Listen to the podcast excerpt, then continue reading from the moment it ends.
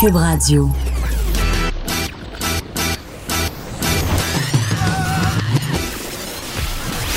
Pour elle, il n'y a jamais de mauvaise question. De 13 à 15. Les effronter. Avec Geneviève Peterson.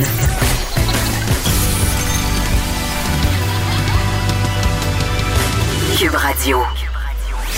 Bonjour tout le monde, j'espère que vous allez bien. Mercredi, nombril de la semaine. Juste pour avoir dit nombril de la semaine, je devrais payer 20 d'amende dans le pot d'amende de Cube Radio.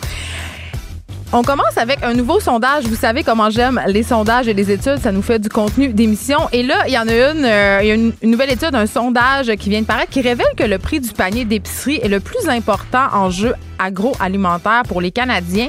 Mais l'alimentation et l'agriculture restent encore trop souvent ignorées lors des campagnes électorales, selon l'expert Sylvain Charlebois, que j'aurai à l'émission pour discuter de cet enjeu. Et ça me fait pas mal sourire et je trouve ça pas mal vrai parce qu'à un moment donné, j'avais fait un reportage pour le magazine Clin d'œil. C'était pour, euh, c'était pour parler d'alimentation de produits québécois, pour les produits québécois, la bouffe, euh, les choix qu'on fait à l'épicerie. Et euh, bon, il y avait une autre étude évidemment qui disait que les Québécois, en grande majorité, euh, portent une attention particulière à la provenance des produits. Euh, ils sont concernés par ça, ils veulent acheter québécois.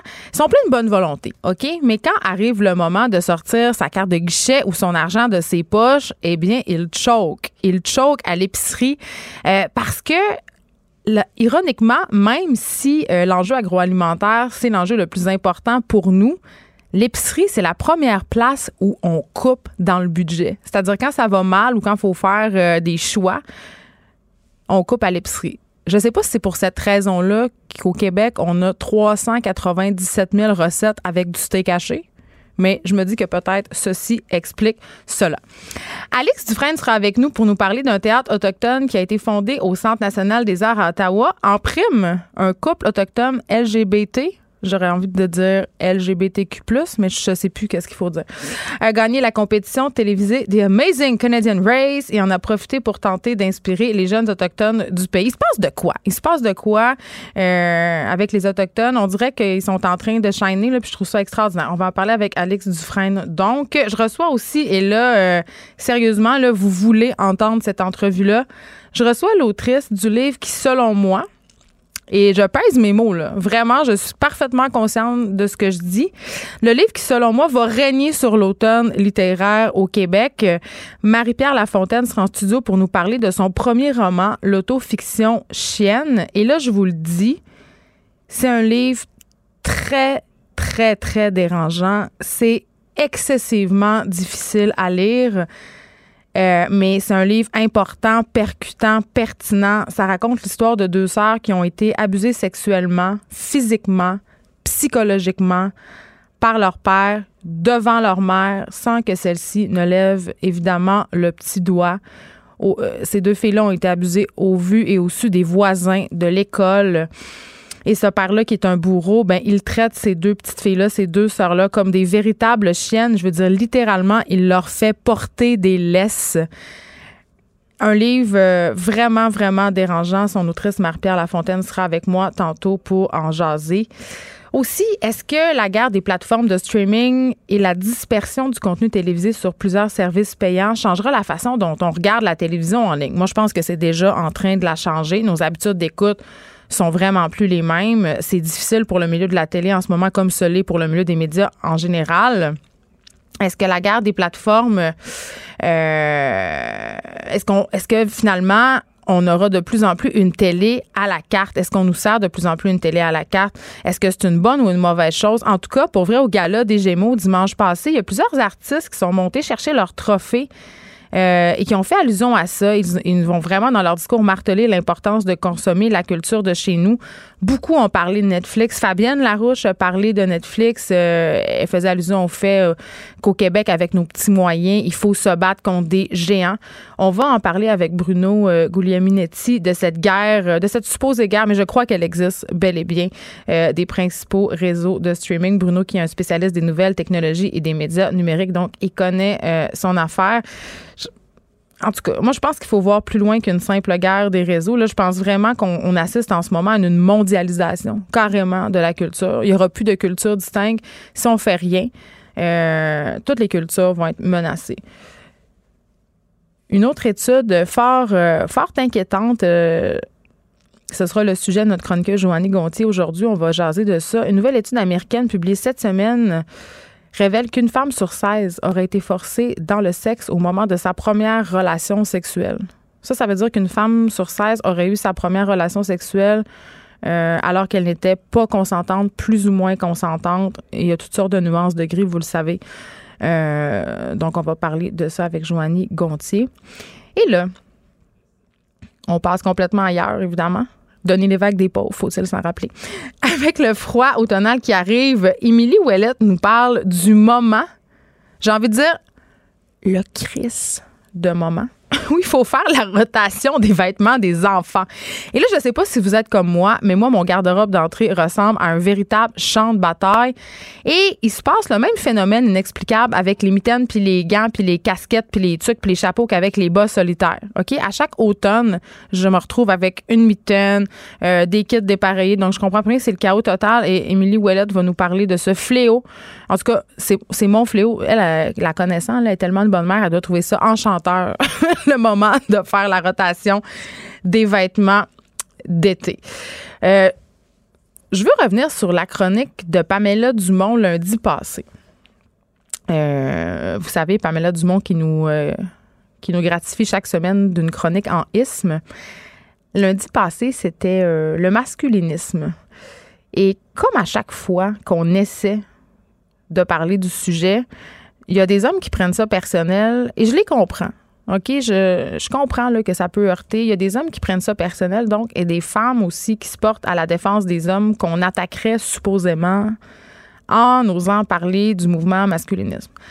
Habituellement, je dis pas grand-chose quand je vais passer euh, des commentaires euh, bon sur les chroniques de Pamela euh, parce que justement, je, je, comprends l'émotivité du sujet puis je comprends aussi que c'est pas tout le monde qui a la même compréhension de ce concept-là. Mais là, j'ai vu passer une discussion sur Facebook et j'ai trouvé ça intéressant. Puis j'avais envie de vous en parler parce que je pense que ça peut peut-être aider, euh, nous aider à mieux comprendre puis à mieux se comprendre. Donc, ça se passe euh, sur le mur de Jean-François Guy, qui est un auteur bien connu, qui chronique euh, parfois ici et dans différentes autres radios. Il a posé une question sur Facebook que je trouve particulièrement parlante du sentiment peut-être un peu généralisé dans la population masculine en particulier. Jean-François se demande, est-ce qu'on pourrait parler davantage des bons papas et de qualité qu'ont les hommes plutôt que de masculinité toxique. J'ai envie de dire, on peut parler des deux, OK? Puis pourquoi euh, opposer l'un à l'autre? Écoutez, j'ai fait des papiers dans le Journal de Montréal qui donnaient la place aux hommes dans des rôles qu'on leur prête peu. Euh, notamment en victimes de violence. J'ai rencontré des pères qui avaient perdu la garde de leurs enfants parce que leur ex-conjointe les accusait de toutes sortes d'affaires dont ils n'étaient pas coupables. OK? J'ai vu des pères défaits, des pères en détresse qui se battaient depuis des années alors que personne, personne, personne dans le système, sauf quelques intervenantes et peut-être les personnes du centre où je les ai rencontrées, euh, ne les croyaient. Euh, je veux dire, il faut faire des distinctions. Là. On entend beaucoup parler de masculinité toxique et de testostérone comme si c'était un poison. C'est ce que Jean-François Duguay dit dans son statut. Jean-François Guay, pardon. Eh bien, j'ai envie de dire, la masculinité toxique, c'est un poison. Je suis désolée, là. Euh, mais là, je pense qu'on comprend mal c'est quoi le concept de masculinité toxique.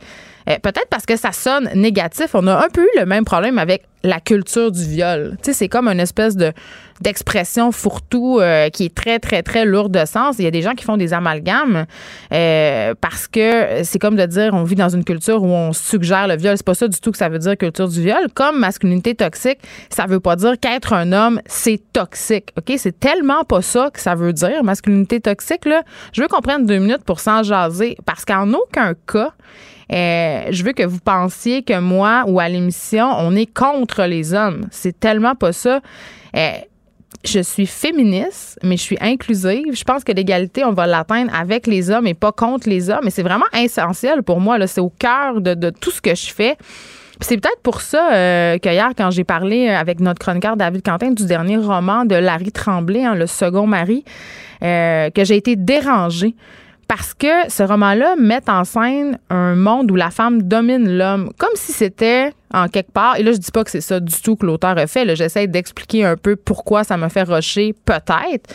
Donc, je trouvais que c'était comme si c'était un juste retour du balancier. Non, non, on veut pas ça. On veut pas gagner sur les hommes et les dominer. On veut pas se venger d'une époque où l'homme avait tous les droits. Euh, je veux dire, peut-être que certaines féministes haïssent les hommes, du moins c'est ce que certains masculinistes prétendent. Moi, j'en ai jamais rencontré personnellement de ces féministes-là, OK?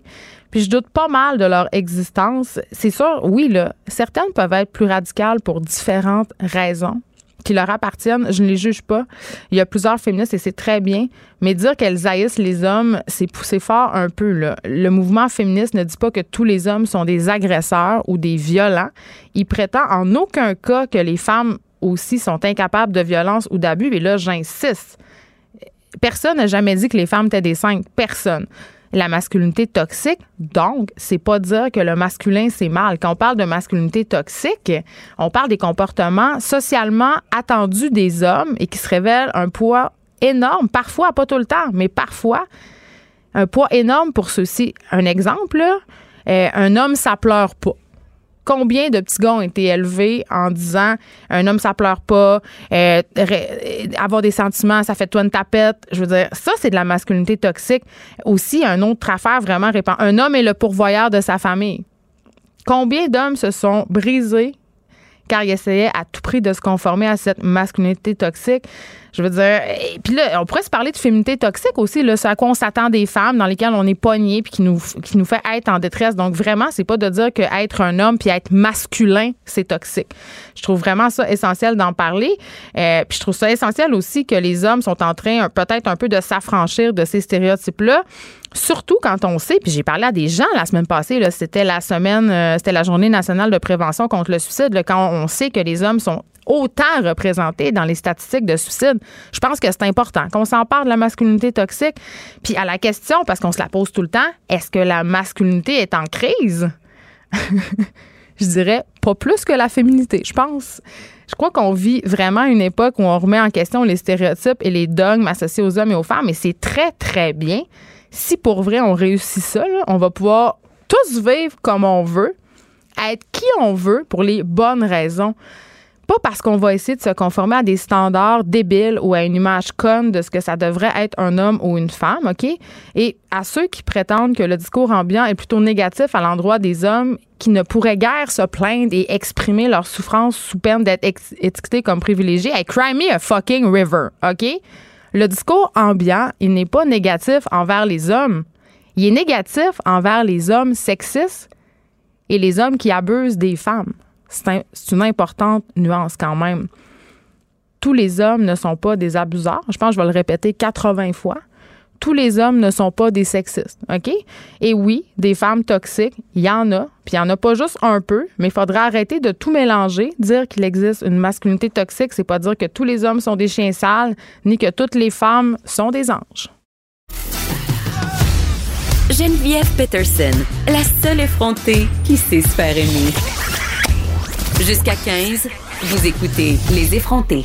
Céline Dion vient de lancer euh, trois nouvelles chansons, hein, quelques heures avant le premier concert de sa nouvelle tournée qu'elle débutera au Centre Vidéotron ce soir. Et là, la raison pour laquelle je vous en parle en début d'émission, parce qu'au début de l'émission, on fait toujours euh, de la nouvelle, ben, c'est parce que c'est la nouvelle, c'est the nouvelle. Peu importe ce que vous en pensez, peu importe si vous pensez que Céline, c'est important ou pas, c'est quand même ça. Elle fait la nouvelle et j'en parle avec Jean-Philippe Daou, chef de site et producteur de contenu chez Numérique, mais aussi grand fan de Céline devant ben, l'éternel.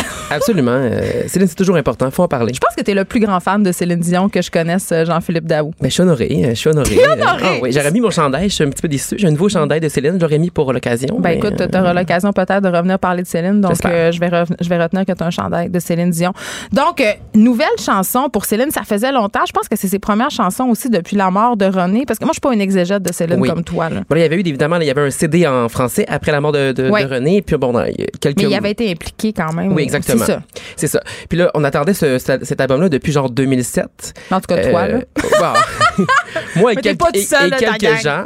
Et Oui. puis, bon, elle avait lancé Flying on My Own, par exemple, il y a quelques semaines, euh, lors de son dernier spectacle à Las Vegas. Mais bon, euh, on attendait donc ces nouvelles chansons-là qui annoncent donc le, le- la nouvelle tournée, le Courage, Courage euh, World Tour. Comment on dit ça? Courage en anglais. Mais Courage? si t'es comme Céline avec un très mauvais. C'est ça, exactement. Courage. On va dire courage. Courage. Courage. Ah, mais on va, ben, écoutez, euh, on va en écouter quelques extraits de ces nouvelles chansons, euh, puis on, on en jase après. Perf. I'm staring in face of something new.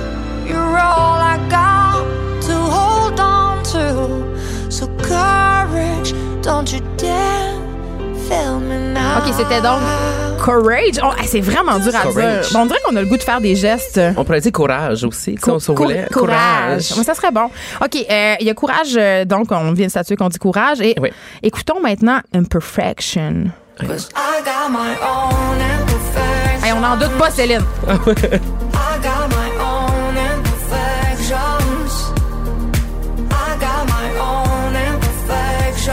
Hey, ça, j'aime pas ça.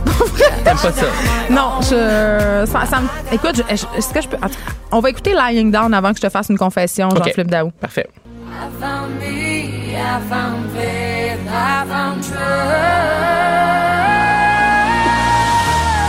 Ça, c'est du Céline. Ah! C'est comme du Céline 2019. Tu sais? Je pense que je pourrais la personnifier. Pas sûr, mais euh, peut-être. Un peu saoul.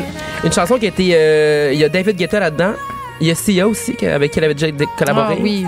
Tu sais, c'est comme Céline, mais comme 2019 un peu. Mais ça, j'avoue que Lying Down, euh, c'est quand même assez Ah, bon. bonne, hein? Oui, oui. Je savais. Mais bon, je te fais ma confession. Oui. Tu vas, tu vas. Là, est-ce qu'il y a des objets sur, je ta- sur la table? Il y a ma gourde. Elle est très lourde. Elle est remplie d'eau. Note, note aux auditeurs, je tasse la gourde parce que j'ai peur que JP me la lance en pleine face quand il va le savoir. Je me suis fait offrir des billets de Céline et je les ai refusés. Non. C'est sûr que tu me niaises? Non. Je. J'aurais pu y aller avec toi, là, avec grand plaisir. Non, c'était quelqu'un qui m'invitait, désolée. Ah, et moi, j'y vais même pas. Mais écoute, qu'est-ce que je te dis? On a ce qu'on mérite, hein? C'est ce Je qu'on peux dit. pas croire que tu Bon. as refusé des billets. Je, mais je, je voulais, je voulais partir euh, la chronique. J'ai goût de Je- m'en aller. Ben, je sais, mais va-t'en pas, il nous reste des minutes quand même. Mais c'est ça, j'ai refusé. euh, j'ai refusé. Donc, enfin, de la, la nouvelle musique. La musique. Pour Céline. Et là, toi, t'aimes ça. T'aimes ça parce que c'est assez différent quand même Oui. de ce qu'on connaît d'elle. Mais je trouve. Oui, je Sauf trouve- pour la voix nasillarde. Oui, bon, ben, euh, d'ailleurs. Je vais elle- avoir du hate, je le sens. D'ailleurs, elle a Je- dit qu'elle s'en-. Elle a dit qu'elle s'en sac si les gens n'aiment pas son album, qu'elle a rien à prouver. Elle a vendu 250 millions d'albums. Si les gens trouvent- de fortune, je pense. Je pense que oui. Puis elle a dit que si les gens trouvent qu'elle chante du nez, ben, elle s'en fout. Fait que tant mieux pour elle. Mais euh, moi, je trouve ça extra- Moi, je trouve qu'effectivement, c'est, différent. Euh, tu sais, il y a quand même Céline là-dedans, euh, mais c'est beaucoup plus comme moderne, plus électro, même un on est petit loin peu de la power dance. ballade, là. Exactement. On est loin de genre It's All Coming Back to Me Now, que j'adore quand même. Moi, j'aimais lady. Tout ça, j'aimais Ah ça. oui, c'est ça. Mais c'est bon. Mais elle continue à les faire. Tu sais, elle peut pas arrêter de les Et faire. les gens les font, les gens les font au karaoké, mais c'est tout le temps un peu déprimant. C'est pas, faites pas ça. Non. Vous êtes pas bon. Moi, j'en fais une coupe, mais. Euh... Mais toi, t'as le droit. Oui, mais je fais pas des The Power of Love. Je me tiens loin de ça. Et là là. Non, tu peux Je pas. comprends. Tu peux pas. Mais, Mais, elle a de la misère.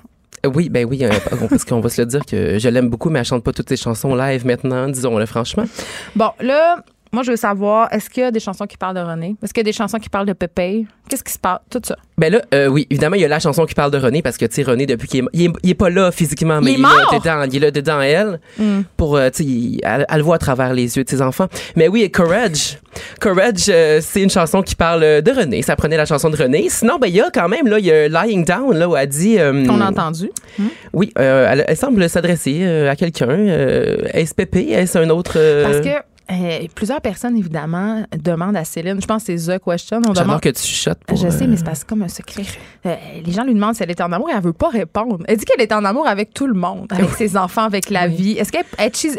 Elle est vraiment cheesy, Céline. là. Je pense- Mais je- en tout cas, je pensais que la nouvelle Céline euh, était plus décomplexée. En tout cas, je l'aimais, mais Ben- sauf que là, on dirait que son équipe de PR a repris le contrôle avec la sortie de l'album. Là, elle est pas mal sa cassette.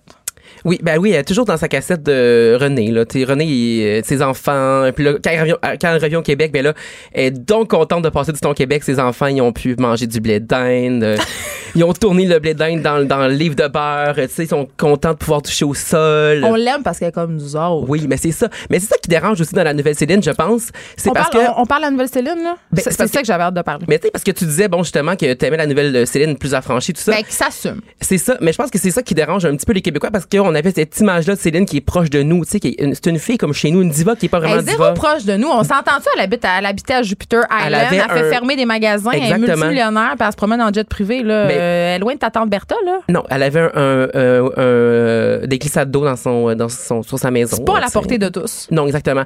Donc, je pense que cette espèce de cette image-là de que, que René, je pense, travaillait beaucoup, tu sais, de- cette image de proximité dans ses vêtements aussi. euh, en entrevue, elle parlait beaucoup de ses enfants. Je veux dire, elle, a- elle a déjà parlé de son croque-pot avec Julie Snyder. Elle a peur d'aucun. Elle est comme moi. Elle craint aucun sujet.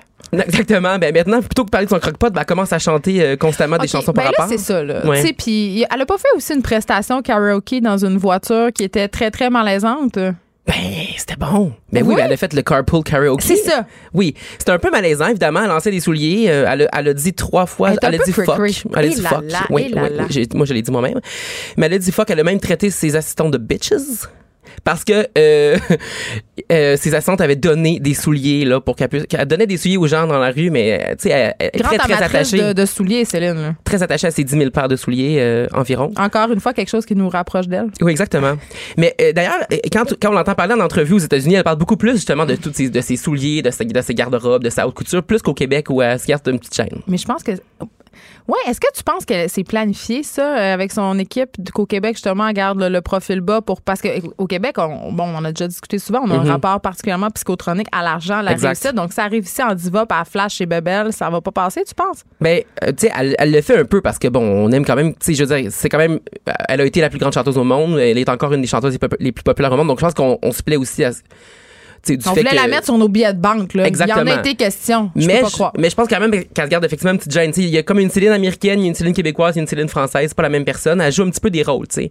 En même temps, moi, je l'aime aussi pour ça. Puis j'aime ça qu'elle soit too much, puis qu'elle soit, tu sais, comme Mais là, toujours un petit peu fake. Mais j'adore ça. parlons-en de son côté too much parce que là, euh, puis je trouve ça drôle qu'on dise Céline est devenue une fashionista. Ouais. Parce que Céline, elle nous a quand même habitués. Tu sais, je vais jamais oublier son mariage égyptien. Là. Non, le- ben, son second mariage égyptien, évidemment, ça. Elle est arrivée sur un dromadaire. Elle a toujours fait des, des, Ben, même des son ma- fashion statements incroyables. Même là. son, son euh, tuxedo à l'envers qu'elle avait porté aux Oscars, euh, c'était quand même une genius. Euh, son mariage comme tel aussi, elle avait une immense robe et une couronne Je me rappelle de tout qui ça. a dû là. peser 412 livres. Hey, son costume de funérailles, elle avait une petite voilette puis tout là. Tu sais, je veux Oh, dire, elle a jamais eu peur. Ah là. non, elle avait, elle a eu deux voilettes différentes, là. une Hey, pour euh, accueillir les sympathies. C'est pas ça le euh, sujet, là, mais moi, moi, OK, vous avez compris que je suis pas la plus grande fan de Céline, là.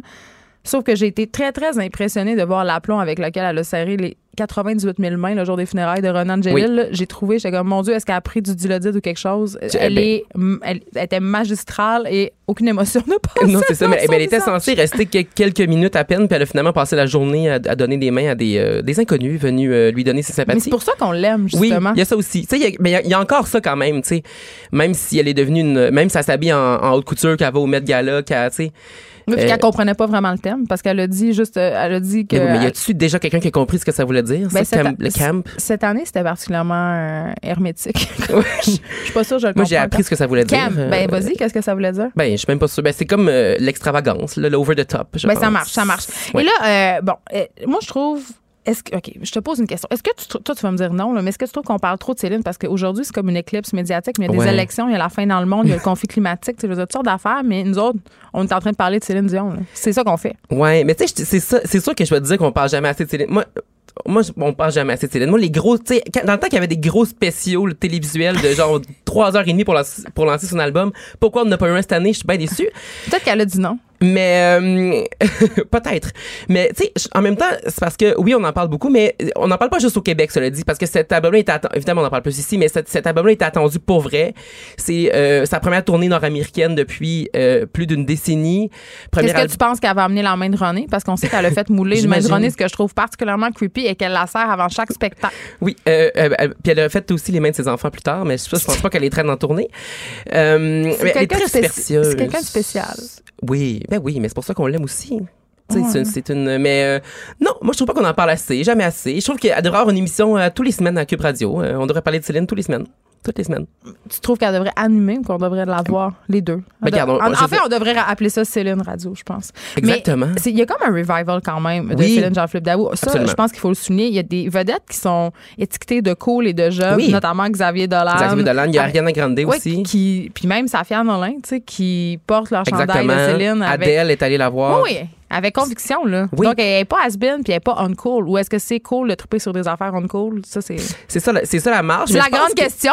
Mais je- oui, c'est mais c'est vraiment c'est sûr que c'est une question mais je pense que pour vrai ces gens-là ils l'aiment pour vrai dans le sens qu'il y a les sœurs Boulay aussi qui avaient fait des, qui ont fait des des, euh, des des reprises de ses chansons puis je pense qu'elle est devenue comme elle est juste parce que euh, un moment donné elle est devenue vintage puis elle est devenue cool en étant vintage je pense tu sais puis les gens ont grandi en écoutant sa, sa musique les Xavier Dolan euh, ben tu sais dans son film il dit que c'est notre trésor national euh, dans Mommy le- un des personnages il dit que que c'est notre trésor national puis tu sais je pense qu'il l'aime pour vrai il l'aime pour vrai il voulait écrire, il écrire une chanson elle l'a refusé savais-tu Non. Xavier Dolan il avait écrit une- il avait proposé une chanson puis elle l'a refusé Ben, voyons donc. ouais Ben, écoute, on en apprend-tu des affaires? Ben, c'est ça. Je pense que ça devrait faire le front page du Journal de Montréal demain. ça l'a sûrement déjà fait Est-ce que, Céline, c'est-tu comme nos Canadiens de Montréal dans le sens où euh, on est vraiment dur médiatiquement? Tu sais, Il y a beaucoup de gérants d'estrade. Est-ce qu'on la juge plus que les autres vedettes, tu penses? Mais c'est pas fou, hein, ce que tu, la, la comparaison avec le Canadien, je pas ça. Effectivement, je pense que c'est sûr qu'elle a un statut, mais en, en ayant le statut qu'elle a particulier, euh, je pense, je pense qu'effectivement, la, on la juge plus, puis, puis on se, en fait, je pense qu'on on s'est on s'est l'est approprié un petit peu. Je pense que tout le monde, a Ben, beaucoup- c'est à nous, fait qu'on peut a- dire ce qu'on mais veut. tu sais, je pense qu'il y a beaucoup de Québécois qui pensent qu'ils appartiennent à une petite partie de Céline Dion, tu puis qui peuvent dire ce qu'elle, est trop make, qu'elle, qu'elle est fatigante, puis qu'elle est trop loud. Mais euh, oui, clairement, elle a, un, elle a un statut particulier, puis on la traite pas comme les autres vedettes, puis puis on la traite pas non plus comme les Américains traiteraient une vedette américaine. Le star system n'est pas du tout pareil Non, au ça. Québec de toute façon. Nous, on a une Mais moi, je terminerai en disant une chose. euh, je, je dis pas que je suis la plus grande fan de Céline, mais je suis certainement une fan de sa personne. Et là, son album, là, son nouvel album, est-ce qu'il est disponible Non. maintenant? Ça va être quand? non, il va Les sortir trois le- chansons, on peut les écouter. Oui, puis euh, l'album va sortir le 17 novembre, je crois, 15, Oh, faut 15 ou attendre. 17 novembre. Il va falloir que tu attendes encore longtemps. Le 15 novembre, il est même pas euh, fini. Parce que là, elle sait pas quelle chanson on va garder sur son album. Elle a, elle a reçu trop de chansons. Puis là, elle en, continue d'en enregistrer. Puis elle sait pas quelles euh, quelles chansons vont se retrouver là sur l'album. Donc, il est pas terminé. Les mauvaises langues diront qu'elle est incapable de prendre des décisions sans René. Pourtant, Oh. c'est le boss. Je hein, sais bien. c'est ce qui était la boss. Donc, elle sera ce soir euh, au Centre Vidéotron de Québec et je parie qu'elle sera devant une foule en liesse, Jean-Philippe Daou. ben, comme d'habitude. Mais là, t'aurais pu être là, puis t'es même pas là. Non, c'était pas. En tout cas, Ah, ouais. Qu'est-ce que je te dis? Euh, J'ai rien d'autre à dire pour me justifier que j'avais pas envie d'aller au spectacle de Céline Dion. Je m'excuse, je m'excuse à Je tout peux le pas monde. croire. On s'arrête un instant. Merci Jean-Philippe Daou. Geneviève Peterson, la seule effrontée qui sait se faire aimer. Jusqu'à 15, vous écoutez Les effrontés. Alex Dufresne est avec nous aujourd'hui. On a une petite thématique autochtone. Oui. J'ai peur. À chaque fois, j'ai peur. Ah, mais en fait, J'ai peur qu'on n'ait pas le droit. je m'en venais tantôt euh, sur mon vélo en me disant c'est tellement le fun parce qu'on va parler de choses extrêmement euh, réjouissantes à propos des communautés autochtones. Yeah. C'est cette fin de semaine, il s'est passé un grand moment pour les communautés autochtones, mais aussi pour la communauté, la communauté des arts et pour tout le monde en général, parce que cette affaire-là, ça là? va rayonner. Et moi, j'étais là et je peux te dire que j'ai vécu des moments excessivement émouvants. Il s'est passé quelque chose d'important au Centre national des arts à Ottawa. Euh, juste pour vous euh, faire une petite parenthèse, là, le Centre national des arts, qu'on appelle communément le CNA, qui est une espèce de grosse place des arts, mais qui est notre place des arts nationale, donc à Ottawa, a été fondé en 1969. Et en 1969, il y a deux théâtres qui ont été euh, instaurés dans le Centre national des arts, qui étaient le théâtre français et le théâtre anglais. Et 50 ans plus tard, il était temps, vous allez me dire, on a fondé le théâtre autochtone du Centre national des arts. Et ça, ça s'est passé cette fin de semaine. Et ce théâtre-là va être le premier département national de théâtre autochtone au monde. Et quand je dis que le CNA a fondé le théâtre autochtone, évidemment, c'est pas le CNA en tant que tel, mais c'est un groupe d'artistes autochtones, d'alliés, d'aînés comme Annie Smith St. George qui se battent depuis 30 ans pour que ce projet-là existe. Et ce qu'il faut savoir, c'est que le Centre national des arts, qui est situé sur un territoire algonquin anishinaabe non cédé, va maintenant présenter des œuvres autochtones. Qui, ça va de la musique au théâtre en passant par des expériences de réalité virtuelle et gastronomique. Et puis là, je veux juste qu'on, tout de suite qu'on mette les choses au clair. là. Quand on parle d'art autochtone, c'est pas on tape dans des tambourins nécessairement. Parce que c'est ça. Parce que tout le monde est comme, bon, ben, on va faire brûler de la sauge, puis tout. Exact. Ça peut être ça, mais c'est pas ça. C'est pas juste ça parce que, tu sais, ces gens-là, ils sont au 21e siècle, eux autres aussi. Absolument. Ils veulent être représentés comme des gens il y a des 21e acteurs autochtones. C'est ça, il y a des acteurs autochtones, il y a des poèmes, il y a des chansons. On en parle de plus en plus. Tu sais, il y a un, un- un certain foisonnement Je dirais ça. Complètement. Puis, tu sais, quand on parle de est-ce que ça va être des choses traditionnelles, est-ce que ça va être de l'artisanat, c'est-à-dire Je que vais pas invalider ça là, en disant ça. Tout à Je- fait. Mais c'est parce que c'est quand même ça qu'on se dit dans notre tête. C'est un préjugé qu'on a. c'est des œuvres. En fait, ce qu'il faut savoir, c'est que le, le directeur artistique de ce théâtre autochtone-là, Kevin Loring, qui lui-même, évidemment, est issu des communautés autochtones, euh, est un homme excessivement intelligent, à l'avant-garde, qui est lui-même auteur de théâtre, qui a gagné le prix du gouverneur général en 2009 pour sa pièce Là où le sang se mêle. Et c'est quelqu'un qui a à cœur, justement, de montrer euh, les arts autochtones dans leur modernité, dans le fait que c'est contemporain, ce qui est fait. Il y a des cérémonies traditionnelles qui se font. Et mais il y a bien. aussi des expériences de réalité virtuelle, puis de la gastronomie 5 étoiles. tu sais. Tout ça, tout ça est présenté euh, euh, au théâtre autochtone. Et, et donc, pour parler un peu justement de ce qui se passe dans, dans ce théâtre-là, de ce qui va avoir lieu, le CNA a ouvert sa première saison du théâtre autochtone avec un festival magnifique qui s'appelle le festival Mouchkamo, qui a pour thématique la relance culturelle. Bon, cette année, la résilience des femmes autochtones et du théâtre dans un contexte de résurgence artistique. là. Comme tu disais tout à l'heure, on en entend de plus en plus parler. C'est parce qu'il y a vraiment quelque chose qui se passe. Ils ont une super programmation dont je vais vous parler un petit peu plus tard, mais je voulais souligner un moment très émouvant du festival. Il y en a eu beaucoup euh, et que j'ai vécu samedi et c'était l'activité qu'on appelle la grande arrivée. Et ça, c'était l'inauguration et du théâtre autochtone et du festival.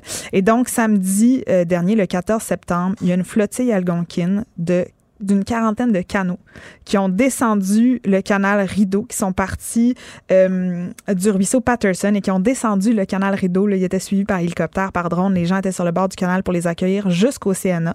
Et dans les canaux, il y avait des membres des communautés algonquines, mais aussi des chefs de différentes nations qui ont débarqué devant le CNA parce que le CNA donne sur le canal Rideau et qui ont fait une cérémonie euh, de reconnaissance du territoire. Ils sont rentrés à l'intérieur du CNA avec euh, une, une foule excessivement dense et ils ont fait ce qu'on appelle une blanket ceremony, qui est une cérémonie de couverture où les directeurs, le directeur artistique et la directrice administrative avaient choisi quatre artistes autochtones qui les avaient inspirés pour fonder le théâtre autochtone. Oui, ça devait être excessivement émotif quand même. incroyable. Ils ont invité des aînés à venir parler. Ils ont invité euh, euh, des, des, des aînés, des femmes, des hommes. Il y a eu des cérémonies musicales. C'était vraiment, vraiment quelque chose de spécial qui s'est passé là. J'en parle, j'ai encore des frissons. Et dans ce, dans, ce festival-là, il y a plein d'activités qui avaient lieu. Euh, et donc, euh, c'est pas, c'est pas fini, là, ce festival-là. Il dure euh, du 11 au 29 septembre et il y a de la musique, il y a du théâtre, il y a des activités plus traditionnelles. Moi, j'ai vécu un truc super intéressant. Je marchais dans la rue, puis par hasard, je, je sens de la fumée, puis je me dis, qu'est-ce, qu'est-ce qui se passe? Il y a comme quelque chose qui brûle. Puis à un moment donné, je me dis, ah non, ça sent la sauge. Parce que comme je suis une hippie, moi, je suis capable de reconnaître, évidemment, la différence entre Je un immeuble qui brûle je puis de la juste- sauge. Je peux juste pas m'empêcher de dire que t'es venu chez nous cette semaine et que t'as sorti de ton sac un bouquet de sauce. Puis j'étais comme. Qu'on non. Oh non, hein, oui. Attends. Et donc, T'as offert de me le donner, puis j'ai dit non. je sais. Mais en même temps, ton âme est peut-être trop noire pour La pouvoir sauce, je peux allumer de la rien pour sauge. moi. La sauce, je peux rien Et donc, je tourne un coin de rue et de- cette odeur euh, venait en fait de gens qui avaient créé un tipi de lumière. C'est-à-dire qu'avec les lumières. là, wow. Écoute ça, c'était génial. Ça Avec- sonne sectaire. non, non, non. Avec les lumières de leur téléphone, évidemment, c'est pas sectaire. Le contraire, c'est que c'est excessivement inclusif. Tout le monde peut Ouais. participer. Ils avaient créé avec les lumières de leur cellulaire et un, un, un bundle de sauge, un tipi en lumière. Donc, la fumée de la sauge. le- le- Attends, j'ai la pas fini. modernité rencontre euh, Oui, les tout à fait. Et donc, ce tipi lumineux, c'était vraiment magnifique. Là. Je veux dire, Moment Factory peut aller chercher de l'inspiration dans ce coin-là. là. Il se passait Ça doit coûter beaucoup moins cher. moins cher, c'était très efficace. Et donc, ce tipi de lumière-là avec la sauge, à l'intérieur, il y a un aîné qui vient présenter, bon, qu'est-ce que ça représente le tipi, la sauge pour eux. Et après, il dit, maintenant, il y a quelqu'un qui va, qui va venir nous parler. Et il y a une, une, une femme autochtone, une aînée, qui est comme une clown et qui est venue haranguer les gens et faire des jokes d'histoire de chasse puis de pêche Wow. en crousant les gars dans la dans l'audience. en Une madame. des- Oui! Ah, une grand-mère, une aînée, là, une madame qui avait plus que 65 ans et qui est venue faire comme un sketch de clown incroyable. Moi, j'avais jamais vu ça de ma vie. Puis vraiment, là, tu sais, puis c'était excessivement diversifié. Là. Les gens qui étaient là, c'était pas du tout juste des gens d'une communauté en particulier. Fait que c'était vraiment un mouvement, un, mo- un moment vraiment fort pour moi. Puis c'était au coin de la rue. Tu sais, j'avais pas vu ça dans la programmation. J'étais vraiment surprise. Euh, Mouche Camo, OK, il va avoir de la musique, c'est extraordinaire. Il y a Tanya Taga qui vient, Nick Sherman, Suzanne Aglukark avec euh, l'orchestre du CNA, Florent Volant. euh, Il y a une super programmation en danse aussi. Moi, en théâtre, j'ai vu une pièce qui m'a beaucoup, beaucoup euh, touchée, qui s'appelle Là où le sang se mêle. C'est un texte de Kevin Loring, je vous en ai parlé tout à l'heure, le directeur euh, artistique du théâtre autochtone. Et c'est une traduction et une mise en scène de Charles Bender. C'est une troupe qui s'appelle Menentagwan et qui, justement, crée euh, des pièces. Vous les avez vues probablement au théâtre d'aujourd'hui aussi. Et c'est une troupe qui crée des pièces pour créer des ponts entre les communautés puis venir parler de sujets actuels, contemporains, autochtones, mais dans des, des communautés qui sont autochtones, mais aussi dans les communautés blanches. Et donc, la pièce parle avec beaucoup d'humour, mais avec beaucoup de franchise, parfois brutale aussi, comment une personne peut survivre à son passé, comment un peuple peut survivre à son histoire. Euh, c'est une histoire qui mêle le deuil, la résilience, la rédemption. Il y a un côté très, très irrévérencieux. Et euh, bon, comme je disais tout à l'heure, la pièce a été couronnée du prix littéraire du gouverneur général. Ça met en scène Marco Collin, Soleil Launière, Émilie Monet, Xavier Huard, Charles, Charles Bender et une ou un aîné qui, euh, Qui change. à chaque Hmm. soir. Puis ça, on peut, la- on peut voir ça là? On peut voir ça, c'est jusqu'à demain au Centre Oh. national des arts. Alors, faut se C'est dépêcher. dans la mais a- région d'Ottawa, là. Oui, mais, mais ça vaut la peine parce qu'il y a d'autres pièces absolument magnifiques qui sont présentées et qui vont être présentées jusqu'au 29. Euh, il y a deux choses qui m'ont beaucoup touchée. Le festival offre des billets à 15 pour les gens qui s'identifient comme autochtones. Donc, il y a une façon Qu'est-ce de... que ça veut dire s'identifier comme autochtone exactement? Ben, je pense qu'ils te demanderont pas ton numéro d'Indien quand tu vas te présenter à la billetterie. ok, c'est ça. Parce Tu que comprends? je, je est-ce que, mettons, il y a des. Puis je pense que c'est à déclarer avec élégance. Mettons que toi puis moi, on se pointe pour avoir un billet à C'est 15 ça. piastres en se déclarant Ben, autochtone. Ça peu là où manquerait, j'allais, ça manquerait d'élégance, mettons. c'est ça, mais je, Je pense qu'il se fie Je à vais la- faire un parallèle tout avec moi, je me sens un homme, je sais comme Non, je vais je vais juste arrêter. Et l'autre affaire que j'ai trouvée vraiment euh, importante puis que je trouve euh, inspirante, c'est que dans euh, les événements, pendant tout le festival, mais aussi pendant les pièces de théâtre, avant chaque, chaque représentation, il y a trois personnes qui se lèvent dans la pièce pour s'identifier comme étant euh, des, euh, des gens sur qui on peut se reposer si on a des problèmes, si la pièce nous bouleverse à un niveau spirituel ou psychologique. Il y a beaucoup de choses qui sont vécues, d'histoires qui sont racontées, de, de choses qui ressurgissent, Qui notamment des- parler ouais. des pensionnats, parler d'abus, parler de toutes ces affaires-là. Et donc, ils ont créé un, un safe space pour que les gens puissent aller chercher de l'aide psychologique ou du soutien spirituel. Et dans toutes les représentations, il y a trois personnes qui sont là euh, à la fin. Et à la fin de chaque représentation de là où le sang se mêle, l'aîné part un cercle de partage et donc chaque personne peut prendre une plume et partager son expérience ou son ressenti et son vécu. Et ça, pour moi, c'était le moment le plus fort du spectacle parce que c'est là que tu te rends compte de l'ignorance des Canadiens. Beaucoup de gens ont dit, moi, j'ai jamais entendu parler des pensionnats à l'école. Ah ouais, mais Jamais. ça, C'était pas enseigné. Beaucoup de personnes. Il y a une dame qui avait de la difficulté à parler qui dit Moi, j'arrive pas à parler en public parce que j'ai un choc post-traumatique. Je suis survivante d'un autre génocide dans un autre pays. Puis d'entendre votre histoire, ça me permet aujourd'hui de prendre la parole en public pour la première fois. Donc, vraiment, on voit que ça crée des choses, ça bouleverse les gens, mais ça permet aussi de rapprocher les gens d'une histoire qui est vraiment pas euh, assez connue. Donc voilà pour le, le théâtre autochtone et Mokshamo, le festival euh, qui ouvre la première saison. Et là, tu nous parles d'un couple autochtone euh, LGBT qui a gagné une compétition Oui. télévisée. Donc, je ne sais pas si vous êtes au fait de cette émission qui, est en, qui en est à sa septième saison qui s'appelle The Amazing Race Canada. Mais, Mais, c'est quoi? The Amazing Race moi, Canada. j'avoue que je connais pas ça. C'est comme, j'essaye de l'expliquer, puis c'est comme un, c'est un show de télé-réalité où les gens, c'est un espèce de Fort Boyard, on va se le dire, Ok, là. C'est un espèce de Fort. Boyard, mais canadien. Donc, c'est un petit Ben, peu c'est un peu plate. Ben, c'est pas que c'est plate, mais c'est peut-être un petit peu plus... euh, Est-ce qu'il y a un père seule non, c'est ça. Tu sais, l'animateur est, moins est déjanté. cute et gentil, puis c'est un ancien olympien. Là. Mais donc, c'est des, c'est des défis, c'est des jeux, c'est des défis physiques. Euh, il faut que tu mettes ta tête, puis ils, ils te mettent des coquerelles dessus. Il faut que tu te lances OK, en fait qu'il y a le bungee. même côté un peu, euh, un peu affronter là. ses Oui, peurs, affronter ses peurs, c'est des défis, puis c'est des, c'est Ok. des équipes qui, qui s'affrontent, puis l'équipe qui gagne gagne 250 000 un voyage Canadien. autour du monde. Faut bien le préciser. 250 000 un voyage autour du monde et deux voitures. Ça, c'est la partie un peu. Ça, c'est bizarre. Oui, vraiment. Genre, il y avait besoin d'un de. ouais. Donc, euh, et donc, dans cette course, euh, pour cette septième saison et pour la première fois, il y avait un couple autochtone euh, bispirituel ou two spirits. que comme ça veut dire? en anglais. Alors là, c'est sûr que je ne suis pas la meilleure personne pour vous le dire, mais des recherches que j'ai faites, et je vous, je vous encourage à aller approfondir vos recherches. Il y a beaucoup d'articles vraiment intéressants qui ont été écrits là-dessus. Mais euh, c'est en fait, l'existence des bispirituels a été documentée dans plus de 130 tribus d'Amérique du Nord et dans toutes les régions du sous-continent. Puis certaines sociétés amérindiennes acceptent le titre, le titre, le principe d'un troisième genre social. Ah. Donc, c'est des personnes qui se disent bispirituelles qui peuvent participer à des activités masculines ou féminines indépendamment de leur genre. Et donc, il y a des hommes qui vont pouvoir porter des jupes, des femmes pouvoir Parce que porter des pantalons. spirituellement, ils- ils- Spirituellement, ils, se ils- partagent. Oui, exactement. OK. Puis c'est pas juste lié, c'est pas hum, c'est pas une dénomination qui a rapport à la communauté LGBTQ+. Non, non. Là, c'est vraiment lié à c'est une- une- une- un sentiment spirituel, sexuel, euh, cultuel aussi, mais de pouvoir dire ben nous on on a deux esprits en nous qui sont à la fois féminins, à la fois masculins. Des hommes peuvent être bispirituels Donc, et des ce femmes aussi. couple-là se revendiquait de cette bispiritualité. Exactement. C'est D'accord. Anthony Johnson et James Makokis, qui sont le premier couple autochtone à participer à The Amazing Race, mais aussi à gagner The Amazing Race. Et c'est ça qui est Bon, formidable. là, les gens vont dire ils ont fait gagner parce que ça va, ça, ça allait bien paraître. Euh, écoute, vraiment, il y avait d'autres gens. Il y avait des Olympiens là-dedans. Il y avait des gens qui couraient pour des, qui, concouraient pour d'autres causes. Fait que vraiment, peut-être que oui, mais l'impression que j'ai, c'est aussi, c'est dur de tricher à cette affaire-là parce qu'il faut quand même que tu récites Faut que tu récites la recette d'une barre Nanaimo en te pitchant du haut d'un bungee, là. Fait que si tu y arrives pas, ça va être difficile de gagner. C'est vraiment bon des Naïmo. vraiment bon. Et donc, ils ont décidé de participer à ça en espérant que ça leur donne une plateforme pour mettre en valeur les problèmes qui leur tiennent à cœur. Euh, ils ont sillonné le, pays là, pendant des semaines. Ils ont enfilé, justement pour parler de pour parler d'enjeux qui sont importants pour eux puis pour leur communauté, ils ont enfilé des tenues censées attirer l'attention sur des sujets spécifiques. Donc, ils ont porté des jupes rouges faites à la main, un bandana rouge pour parler des femmes et des filles autochtones disparues et assassinées. Ils ont porté des chemises bleues portant le logo Water is Life, l'eau c'est la vie, pour montrer l'importance euh, culturelle et cérémonielle de l'eau.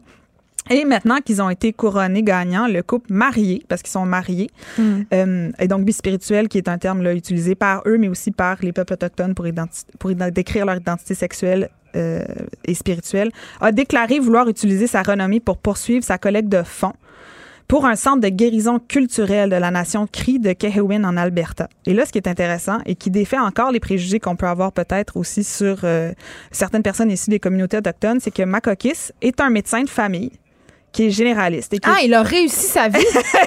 et ben, qui est coudonc. originaire de la nation Cree de Saddle Lake en Alberta. Et Johnson, son conjoint, est un consultant de projet né dans la nation Navarro en Arizona. Et ils ont déclaré que c'était important pour eux d'utiliser ce projecteur-là pour sensibiliser les gens, représenter les femmes autochtones disparues, assassinées. Euh, ils parlent aussi du fait que euh, il y a beaucoup de gens qui sont transgenres et bispirituels dans leur communauté, leur montrer que c'était normal d'être différent. Makokis, qui est le, le médecin de famille, dit le fait que ma pratique médicale compte une population nombreuse de personnes transgenres et que je vois les résultats de l'isolement social. Je veux envoyer un message fort lorsque leur médecin leur dit euh, que c'est normal et que c'est important de montrer qui ils sont à la télévision. Et donc, ils vont utiliser cet argent-là pour fonder un centre de guérison en Alberta, euh, de guérison culturelle. Et ce fait. sont des bonnes personnes. Je pense qu'on peut dire Ils ça. sont absolument magnifiques. Mais moi, je veux juste Ils sont souligner- drôles. Ils ont un petit côté sassy aussi. Ils sont très taquins. Euh, ils ont fait la plupart de la course avec des running shoes Merrell, mais quand même avec des, une partie d'habits euh, traditionnels avec eux. Et moi, j'ai trouvé ça absolument fantastique parce que il y a eu une espèce de mise en scène où ils étaient devant un tipi sur une peau puis habillés avec euh, vraiment les habits traditionnels, avec les tresses, les plumes, tout ça. Et ils se donnent un bec sur la bouche. Et pour moi, il y avait quelque chose d'absolument fantastique là-dedans de montrer ça à la télévision puis de faire, de passer le message de dire, nous, on est on est un couple gay, racisé, euh, autochtone. Ils, peuvent avoir- ils ont droit Ils ont à beaucoup de subventions. Vraiment, là, s'ils demandent de l'argent au Conseil des arts, là, ils passent direct. C'était vraiment inspirant de voir ça dans une télé-réalité, en fait. Ben vraiment, puis je veux juste souligner au passage, et c'est un peu, euh, peut-être aussi un peu le condamné, le prix de ce concours-là, un voyage autour du monde de char, c'est quand même pas carboneutre, hein? Tu sais, Absolument Il va falloir qu'ils s'achètent une coupe de petits crédits carbone. Merci beaucoup, Alex Dufresne, pour cette chronique. Avec Euh, plaisir. J'ai appris beaucoup de choses. J'espère que vous aussi. Euh, évidemment, on en parle pas. On en parle de plus en plus des réalités autochtones, mais on dit toujours la même affaire. euh, puis c'est tout le temps un peu pour parler des problèmes. Donc, je suis contente quand on parle un peu de lumière. Il y a de belles choses qui se passent. De 13 à 15. Les effrontés. Oh, un nouveau sondage révèle que le prix du panier d'épicerie est le plus important enjeu agroalimentaire pour les Canadiens. Mais quand même, l'alimentation et l'agriculture sont souvent ignorées pendant euh, les campagnes électorales et alors qu'on débute, mais en fait, on débute pas. On est à la moitié de ce huitième jour de la campagne électorale fédérale. Je parle de cet enjeu-là avec l'expert Sylvain Charlebois. Bonjour, Monsieur Charlebois. Bonjour. Écoutez, on se parle euh, d'un sondage qui a été réalisé par Angus Reid Global pour le compte du laboratoire des sciences analytiques en agroalimentaire de l'Université de Dalhousie. Vous officiez à cette université vous-même. Tout d'abord, qu'est-ce qui nous révèle ce sondage-là, M. Charlebois? Ben, D'abord, la, la raison pour laquelle on a travaillé avec Angus Reid Global, Mhm. euh, avec, avec ce projet-là, c'est qu'on se demandait si les Canadiens euh, s'attendaient à ce qu'on parle beaucoup d'agroalimentaire durant la campagne électorale actuelle. Mhm. Puis la réponse, c'est euh, c'est pas vraiment. Ben voyons En fait, donc. 30 ouais, 31 des Canadiens pensent qu'on va en parler beaucoup ou on, on va voir, euh, on va euh, en fait considérer le domaine agroalimentaire ou l'agroalimentaire comme un, comme un enjeu important. Euh, alors, il y a beaucoup de pessimistes euh, dans l'air. Euh, à part le Québec, euh, en fait, au Québec, c'est 46% C'est le taux le plus élevé au Canada. Alors, je ne sais pas ce qui se passe au Québec, mais on, on semble être extrêmement optimiste euh, auprès de nos institutions politiques. Euh, on va parler de, de bouffe. D'ailleurs, le Bloc en a parlé un petit peu avec la gestion de l'offre, euh, Mhm. Parti vert aussi. Mais on attend des nouvelles de d'autres euh, formations là, pour savoir qu'est-ce que qu'est-ce que eux réservent pour nous là, dans le domaine agroalimentaire. Ça, c'est une chose. L'autre chose, c'est qu'on voulait savoir quels sont les enjeux euh, dont les Canadiens veulent entendre parler durant les élections. Et quels sont-ils? Ben, c'est c'est le coût des aliments. D'ailleurs, Mais c'est tout le temps ça. Moi, je me mon portefeuille. C'est toujours ça. Ouais, exactement. Donc, euh, c'est c'est le coût des aliments. De loin, hein, c'est même, c'est même pas proche. En fait, euh, au deuxième rang, on parle de plastique euh, avec la nourriture. Troisième rang, on parle de, de gaspillage alimentaire. Euh, bon, il y a la révision du guide alimentaire, euh, politique nationale, tout ça, mais vraiment, là, au premier rang, de très loin, c'est le coût des aliments, l'abo- l'abordabilité des aliments, euh, vraiment, ça préoccupe. Moi, j'ai l'impression, ce qui se passe, c'est que les gens se sentent un peu étouffés. Hein? Il, y a, il y a le coût de la vie qui augmente, euh, Ben, c'est le poste-.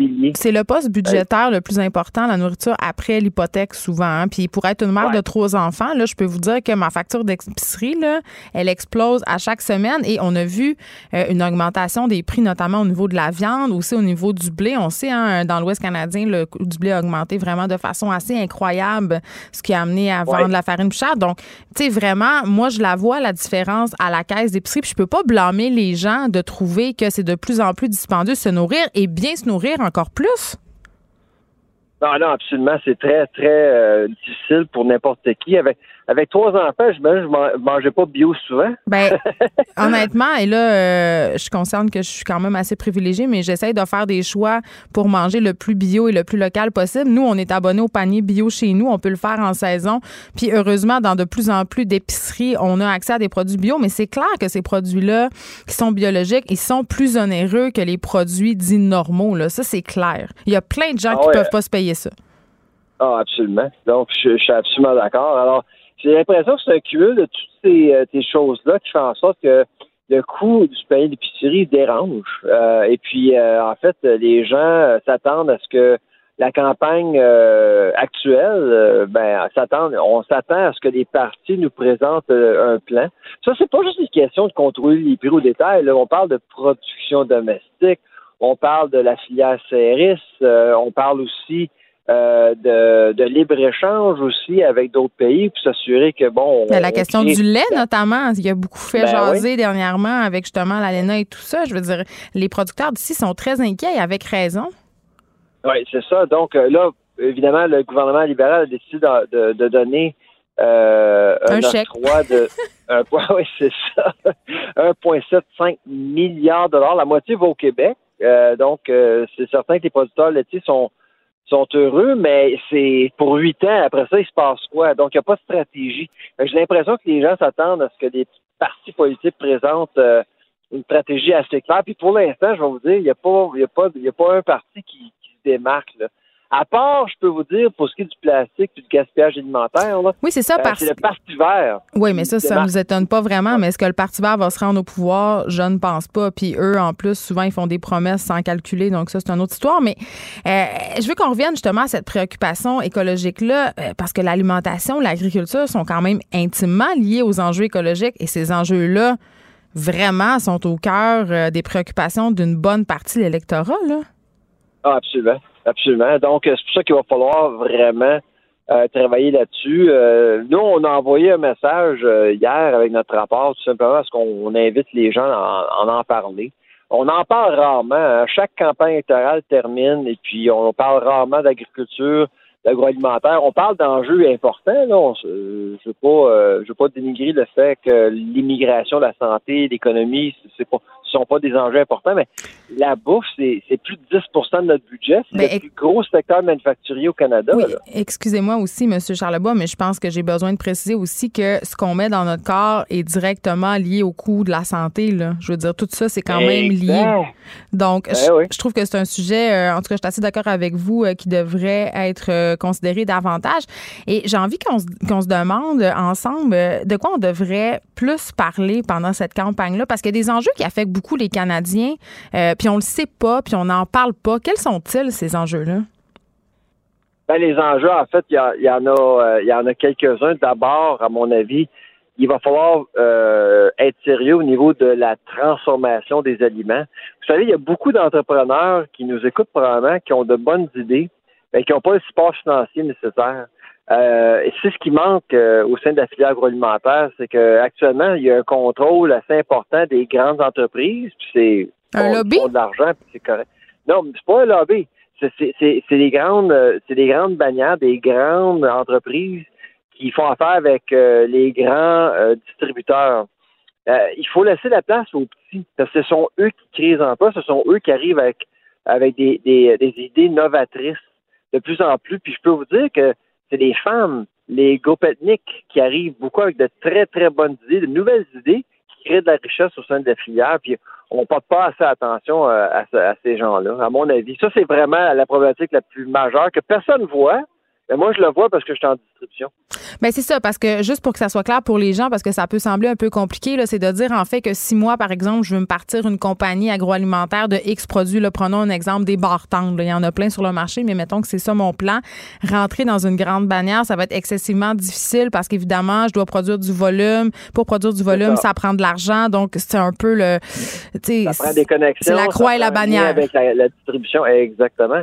Donc, il faut donner une chance à ces gens-là. Euh, Je, par exemple, la barre, je vais vous utiliser comme votre exemple de barre. Là, euh, de barre tendre. Bon, bon c'est ça. Bon, admettons que quelqu'un veut faire une barre tendre avec euh, des criquettes, par exemple.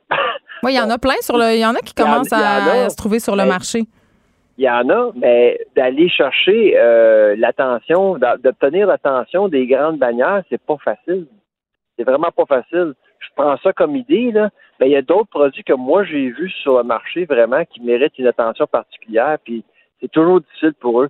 Si on a une stratégie agroalimentaire, on peut offrir une plus grande variété, une plus grande qualité à un prix abordable pour les Québécois et les Canadiens, à mon avis. Puis c'est pas quand même euh, ce qui est ce qui est déplorable à mon sens, M. Charlebois, c'est que le, le, le secteur agroalimentaire, euh, même si on en parle euh, de la crise qui traverse là, on- on- de l'agriculture et le secteur agroalimentaire, c'est pas un, un sujet qui est, qui est générateur, mettons, de trop. Ça rapporte pas grand argent au gouvernement d'en parler trop trop. C'est pas très sexy comme sujet, c'est ça qui est poche. Non. Mais en même temps, les en gens. des chèques sans condition qu'on va régler le problème non plus, surtout pour les agriculteurs. Ben, on les aide pas. Ben, en tout cas, je sais pas si vous avez vu le documentaire de Marc Séguin, La ferme et son état, où on dresse un triste constat de notre agriculture au Québec. Mais tu sais, on par- vous parliez, vous faisiez notamment allusion aux gens qui veulent se lancer en affaires puis qui ont de la misère à percer. Là, il y a des choses ridicules euh, au Québec, comme les quotas quand tu veux faire des œufs à- en petit volume ou que tu veux faire du poulet en petit volume, c'est carrément impossible. Et, euh, les critères sont ridicules, les coûts sont Ben, exorbitants. gestion. Ça, c'est c'est l'héritage de la gestion de l'offre. Ben oui, c'est ça. Donc, on est un peu pogné dans un vieux système. Il faut une vision. En tout cas, euh, eh, en terminant, que- euh, quel, quel parti pensez-vous euh, a la meilleure vision euh, pour notre avenir agroalimentaire, à part peut-être le Parti vert, là, que c'est plus lié à la question écologique? Ça dépend. Ça dépend de l'enjeu. Si on parle de commerce international et de développement économique, ben on le voit dans nos résultats, c'est les conservateurs. Euh, mais pour ce qui est de l'abordabilité des aliments, là, Mhm. Oui, ce qui nous euh, préoccupe le NPD plus. Qui arrive en premier. Le NPD? Ouais, ouais. Donc, euh, premier. Les libéraux, euh, j'ai été surpris, ils n'ont pas vraiment bien performé dans le sondage, malgré un quatre ans assez occupé. Ils ont fait beaucoup de choses. Euh, on a même une, une politique nationale, euh, comme, comme, comme, comme il y en a une au Québec. Mais euh, c'est ça, il n'y a pas eu euh, il y a pas eu grand mouvement au niveau des libéraux. Euh, J'ai été surpris parce que le Parti vert au Québec est deuxième après les conservateurs. Même au Québec, les conservateurs sont perçus comme les meilleurs. C'est quand même assez surprenant. Ouais, ben, c'est ça. Euh, J'ai l'impression que les gens, euh, au niveau d'agroalimentaire, ils associent pas l'agroalimentaire avec les libéraux. Moi, je pense que c'est ça qui se passe au Québec. Ben, je pense que les libéraux ont assez mauvaise presse au Québec en général et ça peut peut-être impacter les résultats de votre sondage. Merci, Ah, euh, merci Sylvain Charlebois de nous avoir parlé. C'était très intéressant. Vous êtes professeur en distribution et politique agroalimentaire à l'Université d'Alousie et j'espère que les principaux euh, partis s'intéresseront davantage aux enjeux touchant à l'alimentation et l'agriculture. Merci beaucoup. Au revoir. Les effrontés. Deux heures où on relâche nos bonnes manières.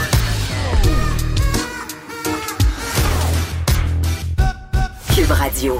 On reçoit l'autrice Marie-Pierre Lafontaine pour parler de son premier livre, Qui fait beaucoup parler de lui et qui va continuer, selon moi, à faire euh, parler de lui. C'est sorti le 9 septembre dernier. C'est chez Héliotrope et je le disais en début d'émission, euh, selon moi, c'est le livre qui va régner sur l'automne littéraire québécois. C'est un livre très difficile à lire, mais néanmoins essentiel. Et pour vrai, là, je vous invite vraiment euh, à vous le procurer puis à le lire. Vous allez pogner de quoi, comme on dit en bon québécois. Bonjour Marie-Pierre Lafontaine. Bonjour, bonjour. Écoute, c'est ton premier livre, les gens ne connaissent pas, donc on va on va faire une petite bio, OK? OK. Donc, euh, tu es étudiante au doctorat en études littéraires à l'UQAM et tes recherches portent sur les différentes représentations de la violence contre les femmes en littérature contemporaine. Euh, D'ailleurs, dans tes textes de création, tu tentes de mettre en scène des femmes violentées, mais des survivantes. Je pense que c'est important qu'on le spécifie. OK. Dans ton roman Chienne, tu te revendiques de l'autofiction. euh, et c'est peut-être pour cette raison-là que depuis sa sortie, et même avant sa sortie, le livre euh, a fait beaucoup jaser. Est-ce que tu t'attendais à une telle réaction? Non, pas du tout. Euh, je pense pas que je pouvais prévoir une telle réaction. Je suis très contente en fait de cette réaction parce que j'ai l'impression que ça veut dire que le livre euh, va être lu. C'est ça l'objectif euh, de la publication. J'aimerais ça qu'il soit lu par le plus de personnes possible. Je suis vraiment très émue en fait euh, de la réception du livre jusqu'à maintenant. Comme c'est mon premier livre dans une rentrée littéraire, il y a vraiment beaucoup de livres qui sortent. Oui, Euh, surtout à l'automne, on en oui, parlait avec ça. David Quentin, notre chroniqueur ici. Des fois, quand on est un premier auteur, le danger de se perdre dans cette oui, mer-là. c'est ça. D'être un peu enterré sous les grands noms. Donc, je suis vraiment contente que le livre ait trouvé cette petite place-là et qu'il ait une réception. euh. OK. Autofiction. Qui dit. On a, on a de la misère avec le concept d'autofiction au Québec. J'ai l'impression qu'on comprend pas vraiment ce que c'est. Là, je veux qu'on précise qu'une autofiction, ce n'est pas une biographie. Non. Je pense que c'est important de le dire parce que euh, dans Chienne, évidemment, c'est l'histoire de deux sœurs qui sont abusées euh, de façon excessivement violente euh, par leur père sous les yeux d'une mère euh, qui ne lève pas le petit doigt. Euh, Est-ce que c'est important pour toi? En fait, je me demande, est-ce que c'est si important que ce soit ton histoire ou pas? Je Parce pense- qu'on joue là-dessus, tu sais. Oui, je pense que c'est pas si important. Moi, la vérité en autofiction, c'est pas quelque chose qui m'intéresse du tout. En fait, en littérature en général, c'est pas une question qui m'intéresse. Euh, je pense que l'autofiction, le terme tout de même est extrêmement important pour moi parce que ça représente ce que je fais. Donc, c'est me Mais donner- explique-nous un peu, c'est quoi? Euh, L'autofiction, pour moi, c'est vraiment un travail de l'intime. Donc, c'est donner une forme à son intimité. Euh, dans ce roman-là, j'ai trouvé la forme du fragment. Et euh, c'est dans pour moi, c'est qu'il y a une très grande part d'intimité dans le texte, mais ça, ça ne sous-entend, ce n'est pas une autobiographie et ce n'est pas un témoignage. C'est ça qui est important, je pense, de comprendre par rapport au projet, parce que euh, Parce que les gens, ils, ils pensent que c'est ton histoire, euh, Marie-Pierre. Ça, Mais- tu le sais. oui, exactement, c'est une autofiction. Donc, il y a une très grande part d'intimité, comme je le dis. Mais il y a une- donc, il y a une part de vrai? Nécessairement il y a une part de vrai mais euh, ce qui est il y a une part de vrai dans dans toute littérature mais je pense pas que ce soit ça qui soit intéressant par rapport au livre. Ouais. est-ce que tel fragment m'est vraiment arrivé ou pas? C'est pas ça qu'il faut se poser comme question. Je pense qu'il faut travailler moi ce qui m'intéresse plus c'est la réalité. Donc c'est la réalité des femmes qui sont victimes de violences la justesse de l'écriture. Ça c'est des choses qui m'intéressent de parler. Si ça m'est arrivé ou non la, la question de la vérité c'est pas ça l'autofiction pour moi. C'est pas de ça dont ça parle. C'est vraiment un travail sur l'intimité lui donner une forme euh, c'est un travail sur le trauma aussi, donc comment faire passer le trauma dans la littérature, donc l'éloigner de soi. La- L'autofiction, il y a une mise à distance entre euh, il y a une mise à distance nécessairement dans l'écriture parce que c'est une narratrice. J'ai construit une narratrice. C'est pas moi qui suis dans le texte, euh, bien évidemment. Je vais donner beaucoup plus euh, de pouvoir que j'en ai réellement dans la vie. Cette narratrice croit que le simple geste d'écriture serait suffisant pour tuer son père. Ben c'est ça, parce que tu as écrit Je voudrais que ce texte décime ma famille entière.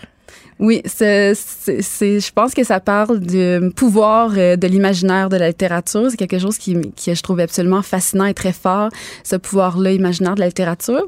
Puis euh, oui, donc c'est une narratrice qui pense que le simple fait de raconter les abus qu'elle a vécus dans l'enfance va décimer sa famille au complet. Donc c'est des pouvoirs que moi je n'ai pas dans le réel et que j'ai bien voulu prêter euh, à cette narratrice que j'ai créée dans le texte.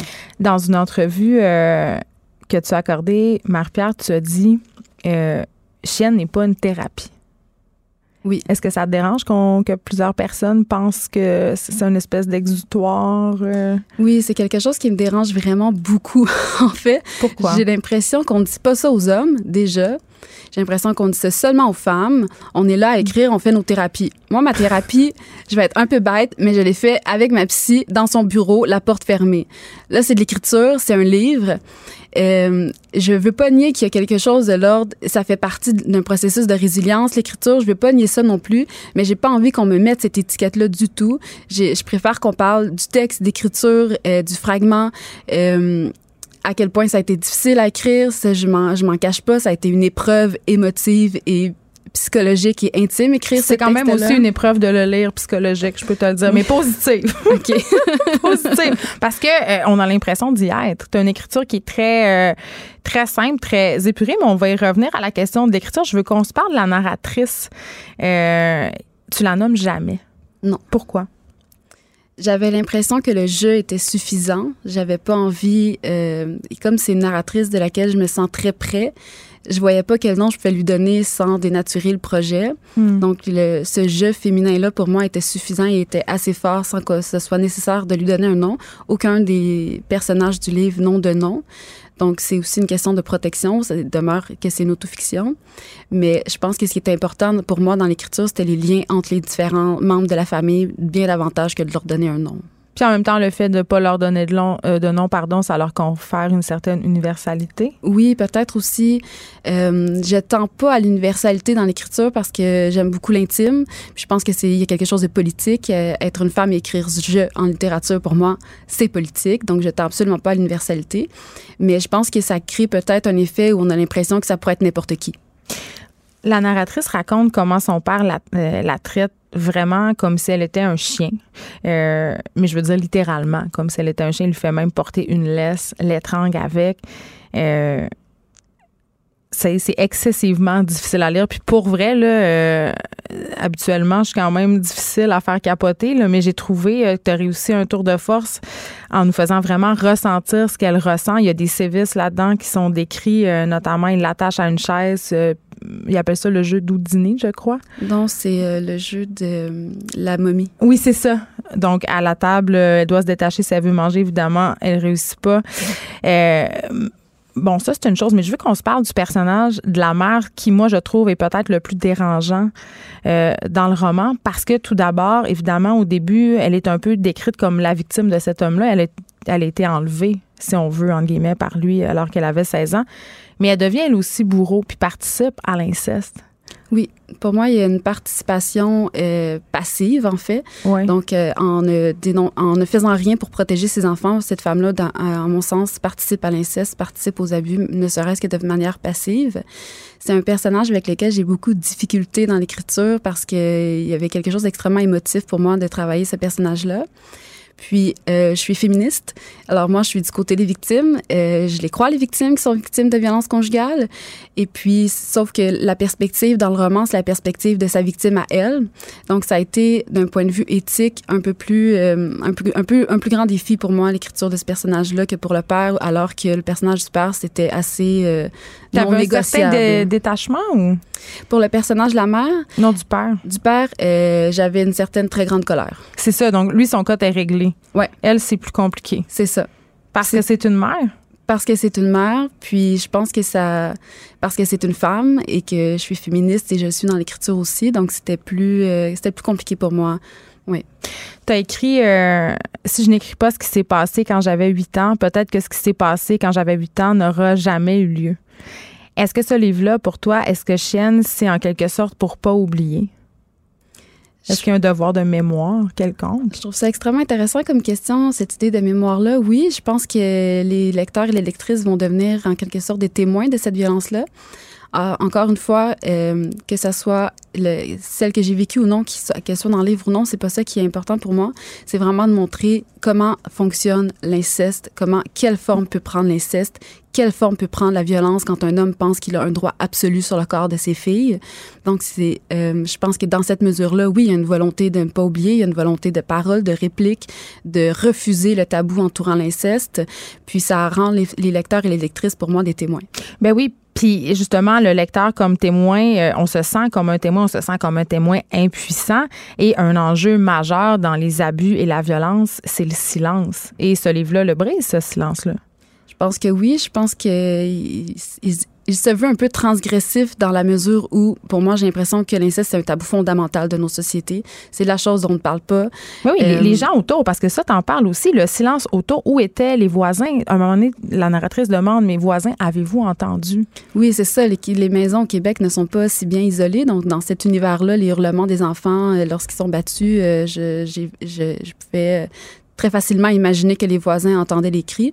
Donc, oui, c'est ça. Ben, c'est pas juste les voisins, euh, l'école, je veux dire. Oui. euh, c'est sûr que tu as vu passer le cas euh, de cette fillette à Grimby qui a été littéralement, moi, j'ai pas peur de le dire, assassinée euh, par ses parents. Et je me posais la question ici même à ce micro, mais où étaient les gens? Parce Oui. que c'est impossible, en tout cas selon moi, puis corrige-moi si je me trompe, d'être témoin, d'avoir des enfants qui sont victimes d'autant de violence dans leur entourage et il n'y a aucun signal. C'est imp- les gens, ils ont l'impression que c'est pas de leurs affaires. Mais j'ai l'impression qu'on pense que l'éducation des enfants, ça regarde les parents seulement. Et ce qui est problématique aussi dans ce silence-là, puis dans le fait qu'on n'agit pas, c'est que implicitement, on est en train de s'allier au bourreau, parce que c'est le bourreau qui demande qu'on parle pas, c'est le bourreau qui demande qu'on oublie. Puis quand c'est quelqu'un que- qu'on aime, un parent, Oui, c'est ça. Et alors que la victime, elle, elle demande euh, qu'on prenne action, qu'on prenne action pour elle, qu'on se souvienne pour elle ou avec elle. Donc, c'est ça aussi qui est si problématique dans le silence de, de tous les gens qui entourent ces familles-là où il y a beaucoup de violence. C'est que ça, c'est, pour moi, ça aussi, c'est de la participation passive aux abus. Il y a une part ils de sont complices, ces Oui. gens-là? Moi, je considère que oui. Moi aussi. Euh, bon, il y a la question aussi de- du mensonge, d'avoir le sentiment euh, que des gens vont nous dire qu'on a exagéré. Euh, ça, ça habite beaucoup la narratrice aussi euh, dans le roman. Oui, parce que quand on parle de violence contre les femmes, euh, mon Dieu, qu'on nous dit soit de nous taire, euh, soit on minimise euh, les abus, soit on nous dit qu'on a inventé, exagéré. Mm. Donc, c'est quelque chose qui traverse quand même l'écriture de ce projet-là parce que c'est le sujet du texte, c'est la violence contre les femmes. Répétitive. Oui, exactement. Tu sais, c'était tellement important pour moi de marquer la manière dont la violence vécue dans l'enfance revient à l'âge adulte. Donc, comment ça s'inscrit dans le corps et puis que on La- La peur de devenir agresseur. Je pense que dans ce texte-là, c'est la. Je pense pas que ce soit la peur de devenir agresseur, c'est plus la peur de revivre la violence, tu sais. Puis que ça revienne constamment d'être pris avec ce père-là qui, qui ne pas pouvoir le fuir même devenu adulte. Puis le livre se veut cette espèce de réplique au père à lui dire, mais maintenant je peux parler. Mais cette violence-là, la narratrice quand même, je, je trouve qu'elle en note la violence en elle. C'est présent dans le texte. Et j'avais l'impression que ça marquait l'intensité de cette enfance-là, nécessairement ça marque euh, ça marque les enfants de tellement de violence que c'est possible d'en avoir en soi aussi. Donc la ra- narratrice, elle emporte aussi beaucoup de violence, même si elle la dénonce et qu'elle veut donc la refuser. Elle emporte aussi beaucoup en elle. Puis je pense que ça aussi, ça faisait partie euh, du projet dans l'écriture. Puis est-ce qu'on peut euh, penser à cette narratrice-là qui peut-être deviendra mère un jour? Oui, euh, je pense que cette narratrice-là euh, se, doit se dire qu'elle n'a pas le droit de, de faire des enfants dans, euh, compte tenu du milieu dans lequel elle vient. Puis euh, aussi, le, le, le personnage de la mère est quand même pas un modèle si intéressant pour cet enfant-là, les deux Il jeunes a, filles. il y a une hein. phrase très forte. les, les deux jeunes sœurs se disent On a compris que les mères n'existent pas. Oui. C'est la manière la plus impitoyable, je pense, que je pouvais traiter de cette femme-là dans le texte, de l'effacer le plus possible. Hmm. Euh, je veux qu'on se parle de la critique euh, de Christian Desmeules qui est paru dans le Devoir. Euh, Oui. Je peux pas pas t'en parler, Marie-Pierre Lafontaine, parce que Ben, elle m'a mise en tabarnak. Euh, elle m'a beaucoup dérangée parce que, bon, euh, Christian Demel euh, critique la forme fragmentaire de ton livre. Je pense qu'il n'a rien compris. Pourquoi tu choisi d'écrire en fragments? Parce que ça reprend vraiment le- la logique du syndrome de stress post-traumatique. Donc, quand on est en syndrome de stress C'est pas parce post-traumatique... que t'es, tu t'es pas une écrivaine accomplie, là, puis t'es une petite fille qui écrit des livres. là. Non, je pense Ah! pas que ce soit ça. Ouais, c'est ça. Euh. Non, euh, c'est ça. Ça reprend vraiment la logique euh, du syndrome de stress post-traumatique. Les souvenirs dans le trauma, ils sont enregistrés dans une mémoire, la mémoire traumatique. Donc, on appelle ça à différence, à la différence, pardon, de la mémoire narrative. Donc, les souvenirs quand ils reviennent, ils reviennent vraiment par flash. Donc, ce sont des flashbacks. Ils sont détachés d'un contexte. Puis ça fait, c'est vraiment, ça, ça, ça prend la forme d'un fragment. C'est un morceau de souvenir qui revient, qui est extrêmement envahissant. On a l'impression d'y être. On oublie qu'on est une femme adulte, par exemple, si on parle de violence contre les enfants, on oublie qu'on est une femme adulte, qu'on a des outils maintenant, qu'on a un vocabulaire, qu'on a des armes. Et euh, on, on redevient cette espèce d'enfant qui est pris euh, à entendre les hurlements de sa sœur qui est battue, par exemple. Donc, c'est pour ça que le, le livre prend cette forme-là du fragment. Puis, le fragment aussi, ça parlait de la difficulté d'écrire le texte. C'était... euh, Mais les vides font partie de la démarche. oui, exactement. Est-ce que les critiques littéraires sont condescendants envers les écrivaines? Je lis pas beaucoup de critiques euh, parce que j'aime bien lire euh, les textes qui m'intéressent tout simplement et faire fi euh, des critiques. Mais Donc, ça fait réagir quand même. là. Il y a des gens qui ont fait des textes pour, euh, pour contester la Oui. critique de Christian. Oui, c'est ça qui m'a le plus touché dans cette affaire-là, c'est la réponse des féminicides. Donc, ils ont vraiment, déjà qu'elles se soient donné ce droit des répliques-là, je trouvais ça absolument important et extrêmement touchant, en fait. Puis, elles se sont donné un droit de parole et dans ce, dans la, la réponse à Christian Desmeules, elles ont replacé le texte dans son, con- dans son contexte, donc dans le contexte des écritures du trauma, de la douleur, euh, d'un projet féministe. Donc, cette réponse-là, pour moi, était vraiment, euh, était parfaite. Marie-Pierre Lafontaine, merci. Je Merci. rappelle euh, le titre de ton livre, Chienne. C'est en librairie depuis le 9 septembre.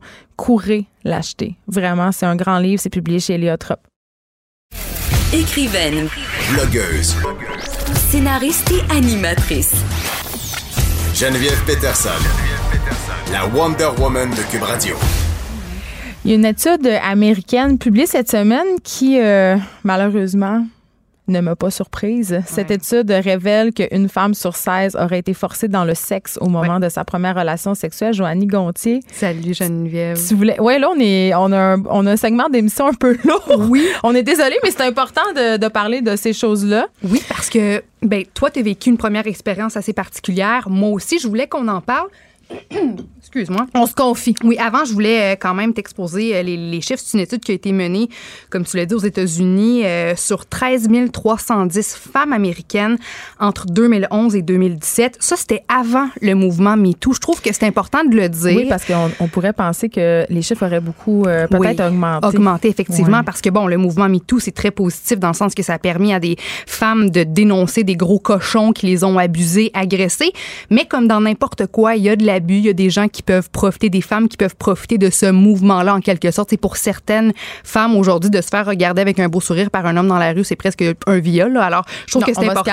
euh. C'est ça. Je trouve que c'est important de le, de le mentionner. Puis Justin n'a pas fait un MeToo à Bianca Andreescu. Bon, Juste que bon, ça soit clair. C'est ça. C'est important que On tu est le- en que- même place. Que tu le dises, ouais. D'accord. Et sur euh, donc 13 310 femmes, presque la moitié d'entre elles ont avoué que leur première fois avait été involontaire, qu'elles avaient été physiquement tenues, maintenues en place pendant l'acte. Et après ça, plus de la moitié entre d'entre ces femmes-là ont avoué qu'elles avaient reçu une grosse pression verbale euh, pour faire le sexe alors qu'elles n'en ouais. avaient pas envie. Moi, c'est c'est là où. euh, Bon, que des femmes aient été maintenues et tout ça, c'est inacceptable, mais on sait que ça existe et c'est déplorable. Oui.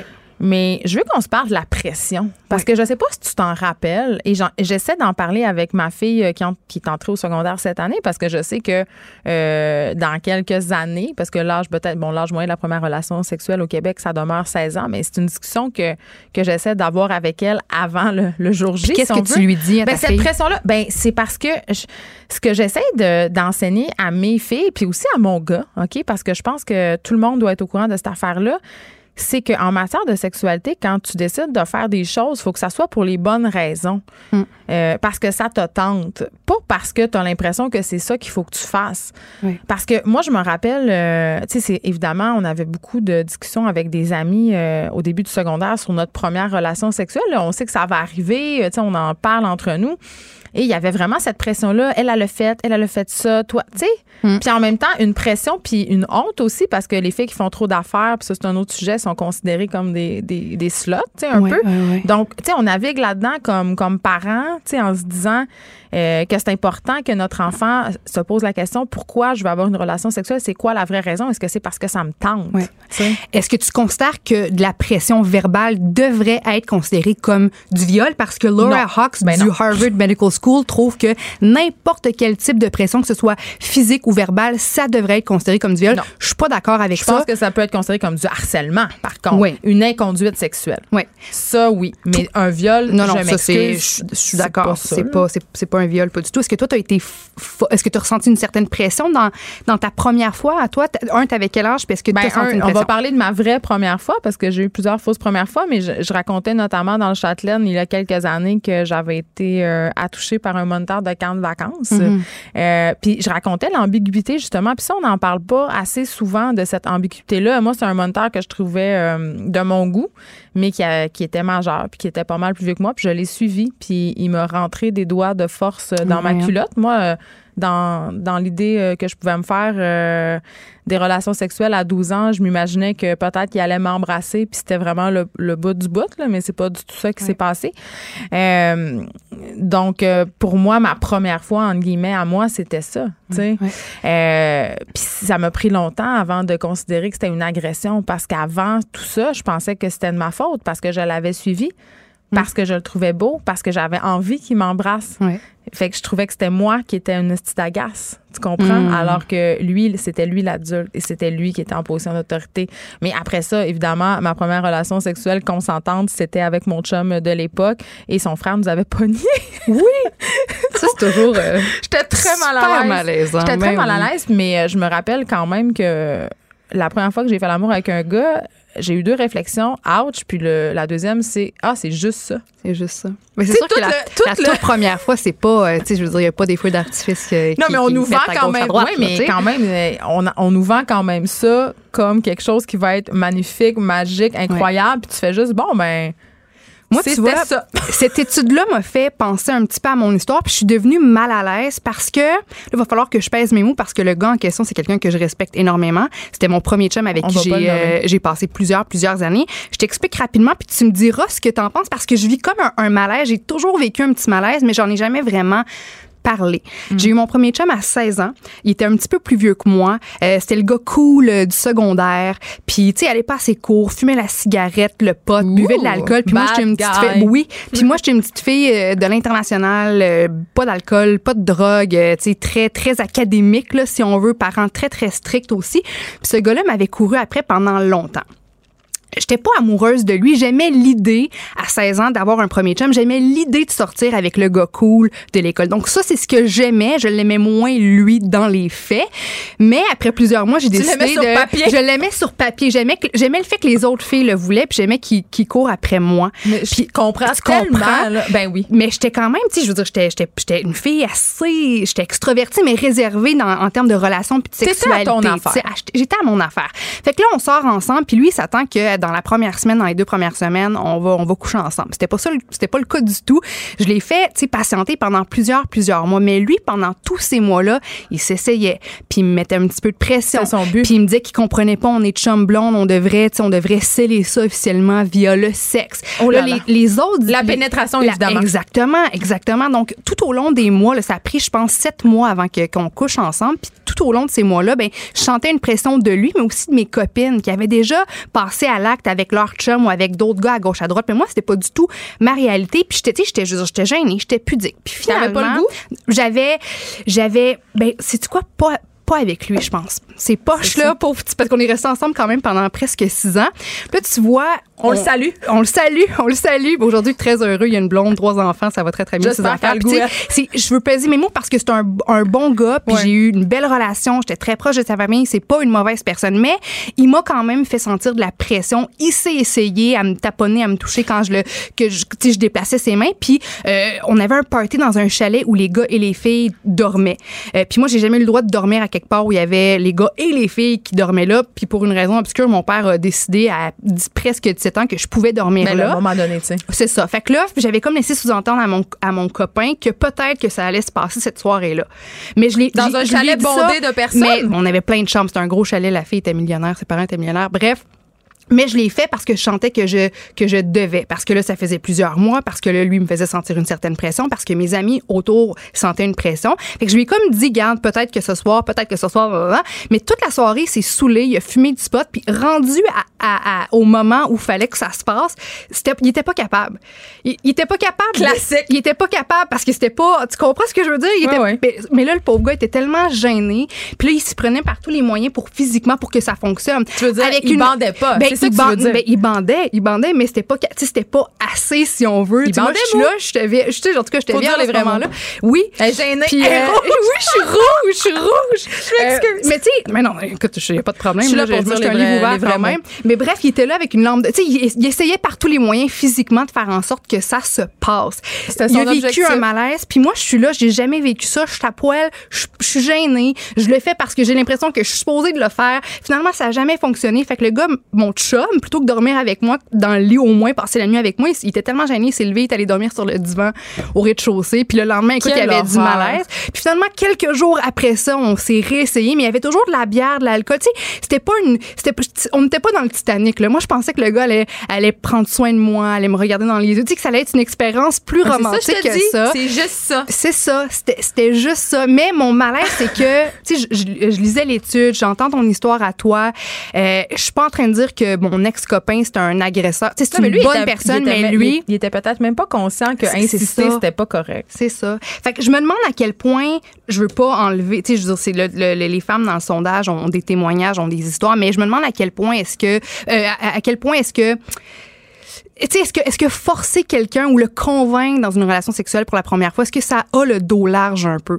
Moi, je, je- peut-être que selon l'étude, mon, mon ex-copain aurait pu être considéré comme quelqu'un, comme un agresseur ou comme quelqu'un qui m'a forcé dans la Je relation sexuelle parce qu'il me mettait de la pression mois après mois, après mois, après Je mois. pense que c'est la façon dont la- l'autre personne le vit Mm.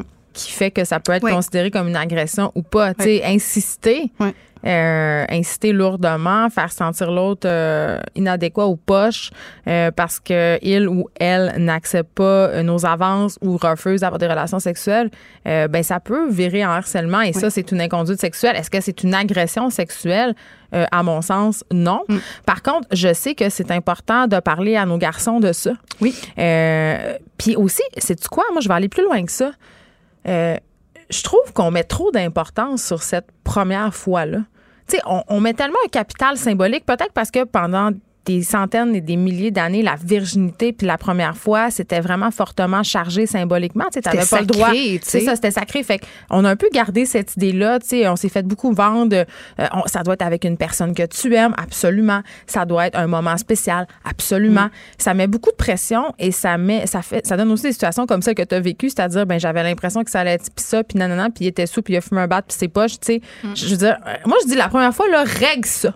Ouais. C'est- arrête de penser que ça va être, un, ça va être plate, ok, ça va faire mal va un faire peu, mal, ça va être ok? plate. Euh, euh, fais-le avec qui, quel- fais-le avec quelqu'un en qui tu as confiance pour les bonnes raisons. Puis, euh, tu sais, c'est- on s'entend là, c'est clair que tu seras plus avec euh, quand tu avoir 35 ans, ou peut-être, c'est excessivement rare, mais tu sais, je trouve qu'on on met beaucoup de capital sur cette sur cette première fois-là, mais pour en revenir à cette étude, Joanne Gontier, effectivement, euh, puis ça, il y a des époques aussi. Je pense qu'après le mouvement MeToo, euh, on, on est devenu davantage conscientisé sur le consentement, euh, sur les, les zones de gris par rapport au consentement, au fait aussi qu'un consentement, ça peut être retiré en cours d'acte. Tu sais, c'est plate, mais ça arrive. Oui. Et, et puis aussi que peut-être euh, à un moment donné, insister, insister, insister, ben c'est peut-être un peu problématique. Mais je le c'est ça. répète, ce n'est pas une agression. C'est pas une agression. C'est une inconduite Ouais. sexuelle. Voilà. Moi, je me suis rendue jusque dans l'acte parce que parce qu'il y avait insistance de la part de mon copain de l'époque. de T'avais peut-être peur qu'il te laisse Ou aussi. ben, tu. Ben, en fait, j'ai, en tout cas, ça, c'est un autre dossier, mais, mais non, pas vraiment, parce que moi, j'ai essayé à quelques reprises de, de le laisser, mais il revenait toujours, le, le petit maudit. Ben, et tu Oh. parlais, euh, Jen, de, de consentement. Écoute ça. Là, l'étude en question, ça concerne les femmes euh, américaines. hein, mais au Canada, c'est estimé qu'une femme sur trois sera abusée sexuellement dans le cours de sa vie, puis 50% d'entre elles auront moins de 17 ans.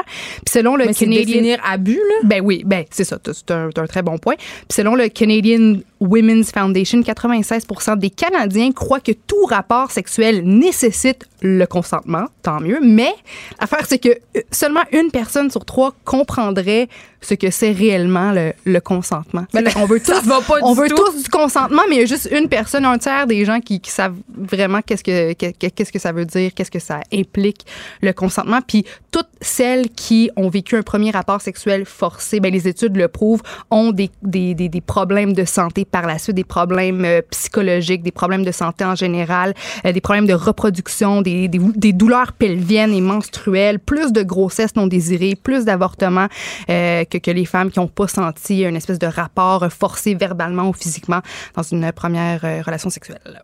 Bon, là, puis là, je veux pas qu'on ait l'air de des misandres qui disent que tout- tous les hommes sont des abuseurs sexuels. C'est pas du tout Ben ça. non. C'est pas ça qu'on dit. Ben non, écoute, moi, ça va faire presque 10 ans que je suis dans une relation fantastique avec un ange sur terre qui prend soin de moi, puis il n'y a pas une seconde où je me suis sentie forcée, malmenée, abusée. Non, mais c'est juste parce que euh, on en parle beaucoup, tu sais, Ben oui. et dans les médias depuis euh, quelques mois, voire même euh, quelques années. Je pense Oui, qu'on est rendu là après. Mais quand j'entends ton histoire, tes, tes témoignages, quand je repense à la mienne où il y avait, il y avait une inconduite, pas de l'abus, mais une inconduite, Mm. euh, quand je pense à, aux témoignages de mes amis aussi, c'est facile de vouloir faire plaisir à un gars, surtout aujourd'hui. Ben combien d'entre nous avons couché avec un gars parce que c'était moins compliqué de coucher avec que Ben, de dire non? C'est ça. Ben, c'est ça. Ou juste quelqu'un quelqu'un que tu trouves cute, t'es dans un party, t'as bu, puis tu veux lui faire plaisir. Ben, c'est ça que je te dis. Tu sais, Parce que c'est moins compliqué de c'est coucher ça. avec, qu'il a expliqué que non, puis que là, il va Exactement. insister. Mais ça, c'est pro- ça, là, ça, on n'en parle pas beaucoup. Moi, j'en parle, j'en ai parlé à un moment donné avec mes chums de filles, et on soupait, puis j'ai j'ai dit combien? Mettons, ici, là, mettons, c'est quoi? Y a-tu une, il s'assise ici, là, qui, qui a jamais couché avec un gars parce que c'était euh, moins compliqué? Puis tout le monde, tout le monde Mhm. l'avait déjà fait, là. Tout le monde, Ah, on va régler ça, là. Après ça, je vais pouvoir m'en aller sans qu'il me gosse. C'est Ouais. épouvantable. Ouais. C'était épouvantable, tu sais, puis je, me demandais même, j'étais comme pourquoi on fait on fait ça? Parce que techniquement, tu sais le gars, il fera pas euh, ben t'es bien conne puis va t'en maudit ça. Il y en a qui ont des réactions de merde là, mais Ouais. en tout cas, Es-tu c'est une fille, même- es-tu une fille pudique? Non. T'es pas pudique? Hey, tellement pas là, non, même que en tout cas, si t'habites euh, proche de chez nous, c'est sûr que tous mes voisins Tout le monde euh, t'a vu marcher vu. tout nu, hein? Écoute, j'ai- l'autre fois, j'ai eu un eye contact avec un bricoleur pendant que j'allais me chercher une paire de bobettes. là. J'étais comme, ben, coudon, il m'a vu tout nu. Hey, mais Ça me dérange pas vraiment. C'est à un moment donné, mon chum me disait, j'aime bien, tu sais, mettons, arrête de faire ça. Si quelqu'un te filme, mais ça sur Internet, j'étais comme, ben, honnêtement. Je veux Ouais. dire, moi, mon corps n'est pas un temple sacré. Je veux dire, Ouais. ben oui, je suis tout nu. J'ai un, j'ai un corps tout nu.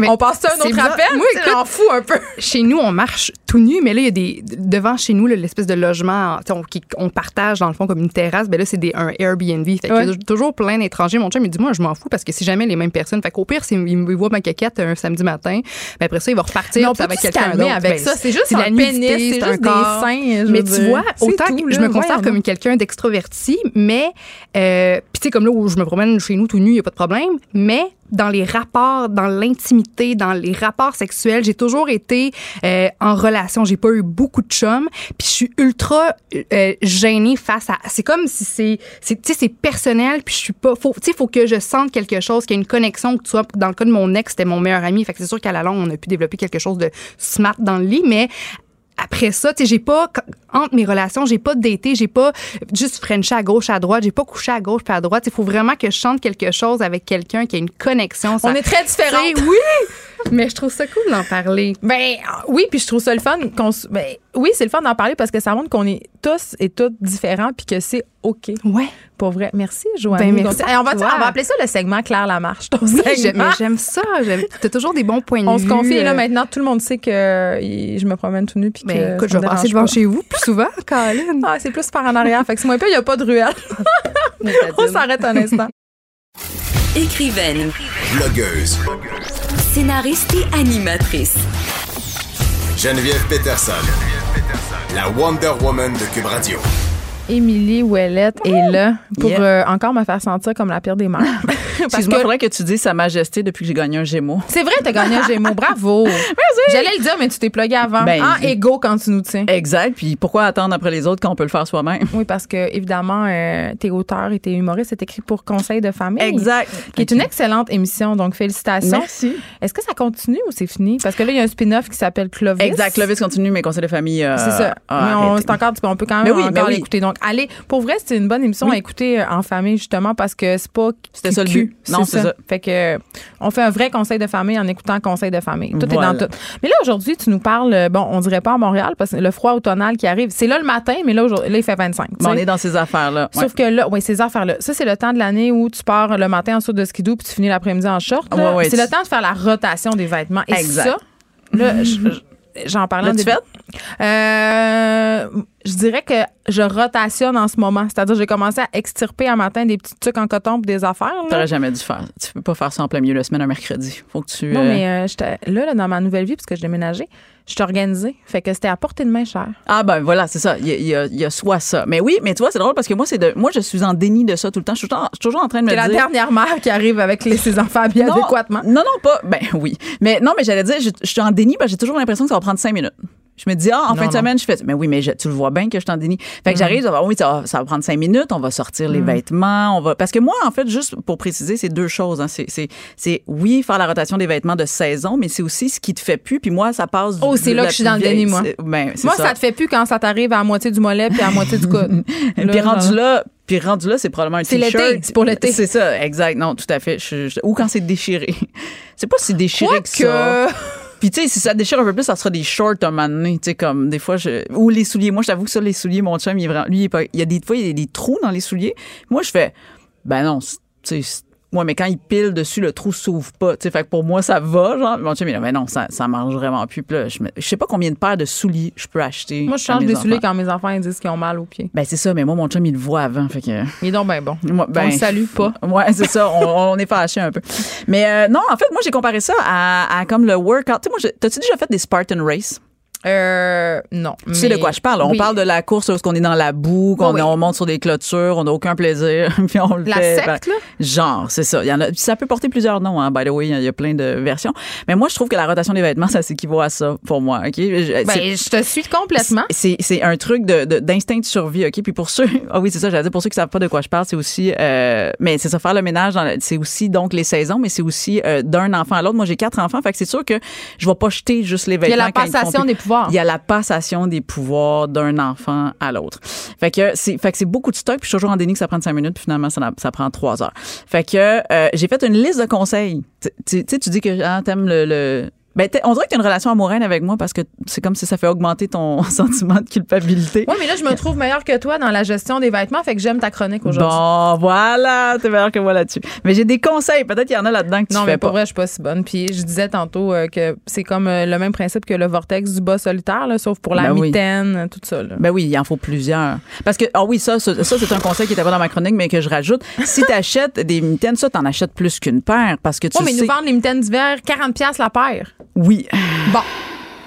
Moi, j'ai fait geler ma fille des mains deux, trois jours consciemment pour qu'elle Ben fasse non, mais à faut pas. mitaines. ah, non, ça, je, ça, je comprends. Il faut à Manning que tu. Euh, Elle a pris à la dure. euh, Rends-toi pas aux enjeux. J'ai dit, rentre-toi les mains dans ta manche, qu'est-ce que tu veux je te dise? Ben non, il y a ça. Mais bon, il, il faut- faisait moins 5. Mais quand t'as un enfant de deux ans comme moi, là, Ah, qui, qui tire ses mitaines par qui tire ses mitaines, qui jette. euh, dans ce. J'ai zaï viscéralement. J'ai zaï. Mais des fois, t'as même plus. Des fois, tu reviens puis tu fais, hey, où ta botte, elle est? Tu sais, des fois, c'est, Ouais. t'as perdu une botte. Je comprends même pas comment t'as perdu une botte puis que j'ai pas. J'ai les enfants de deux ans.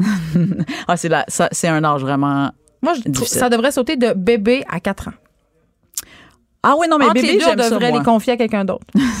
Ou avoir quelqu'un d'autre avec nous pour, Oh ça, oui. pour les confier. Mais euh, non, bébé, moi, j'aimais ça. C'est, euh, mais bref, on revient. Tu vois, j'en ferai une autre chronique euh, sur les âges et les Oui. avantages des âges. Mais là, je dirais, habille-toi en mou. Si tu viens faire la... Tu sais, quand tu te prépares puis tu dis c'est la rotation, tu t'habilles en mou. C'est pas le temps d'être en jeans puis d'être Je mets pas ma robe des Gémeaux, là. Jamais tu mets ta robe de Gémeaux. C'est pas le temps parce Des que fois, tu vas ça m'habiller chic en dedans. Comme Oui. une vieille Desperate Housewife des pauvres qui mélange alcool et médicaments. Ça. le bon casting, mais non, pas pour faire la rotation des vêtements parce que rapidement, tu vas te retrouver assis par terre à devoir faire des piles puis tu seras pas En robe confortable. du soir, c'est moyen. Ah, c'est vraiment moyen. Si t'as des vêtements qui te rentrent dans le crack non plus, tu vas pogner les. Tu sais, comme, faut pas. Bon, tout ben, ce qui j'ai peut. rien à mettre d'abord. c'est- Ben, nu. Tu peux le faire nu. Ah ben Ça, oui, ça rejoint ce que je disais avec Joanie, étant donné que je suis exhibitionniste, je pourrais faire ça. Et nu. voilà, D'accord. rotation des vêtements D'accord. nus. Apporte-toi une gourde d'eau puis une collation. OK? Là, je Riche en protéines. riche en protéines. Je le sais, là, tu vas me dire, voyons, si j'ai faim, j'ai soif, je veux saler l'autre. Non, parce que non.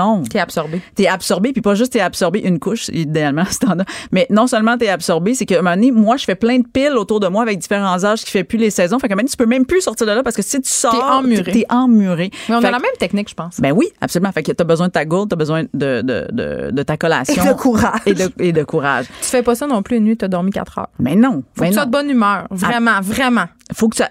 Oui, mais Faut en que même ça temps. te tente. Oui, mais même si ça te tente pas, des fois, la météo, elle te donne pas le choix. Tu sais, faut que tu le fasses. Je sais, mais mettons, OK, on jase. là. Jase. Là, on a un petit gage de deux semaines, OK? On ça. le sait que dans les deux prochaines semaines, va falloir Faut le faire. On le sait, là. Oui. OK?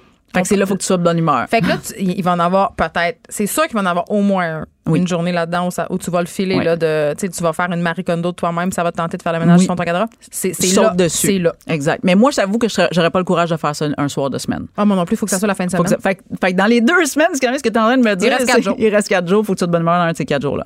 Apporte de la musique. Là, tu vas me dire, c'est un peu ridicule. Non, non, non, Non, non. non, non. Apporte de la musique pour deux choses bien importantes, OK? Un, parce que justement, ça peut t'aider à ta bonne humeur. Fait que tu mets une musique qui va te rendre de bonne humeur. La musique de Jim, là, d'encouragement. Go, go, go!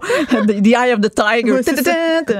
Mais pour vrai, ça, puis deux, c'est aussi un bouclier sonore pour ce qui se passe dans le reste de la maison. Ah, ça, j'adore ça. Parce que, oui, il faut pas. il Mais Faut, tu les confies au père pendant que tu fais ça. Puis aussi, bon truc, le père peut le faire oui, mais mettons que t'es monoparental. Mettons, mettons, ouais. j'y vais dans le. Mettons, je suis divorcée. Mettons, t'es divorcé. Mettons, que garde partagée. Mettons, tu la gardes partagée, puis t'as- mais puis que tu le fais quand ils sont là, mettons. Ouais, là. je peux voir si je vais le faire quand ils sont pas là. Quand ils sont pas là, je vais être trop occupée à avoir du fun.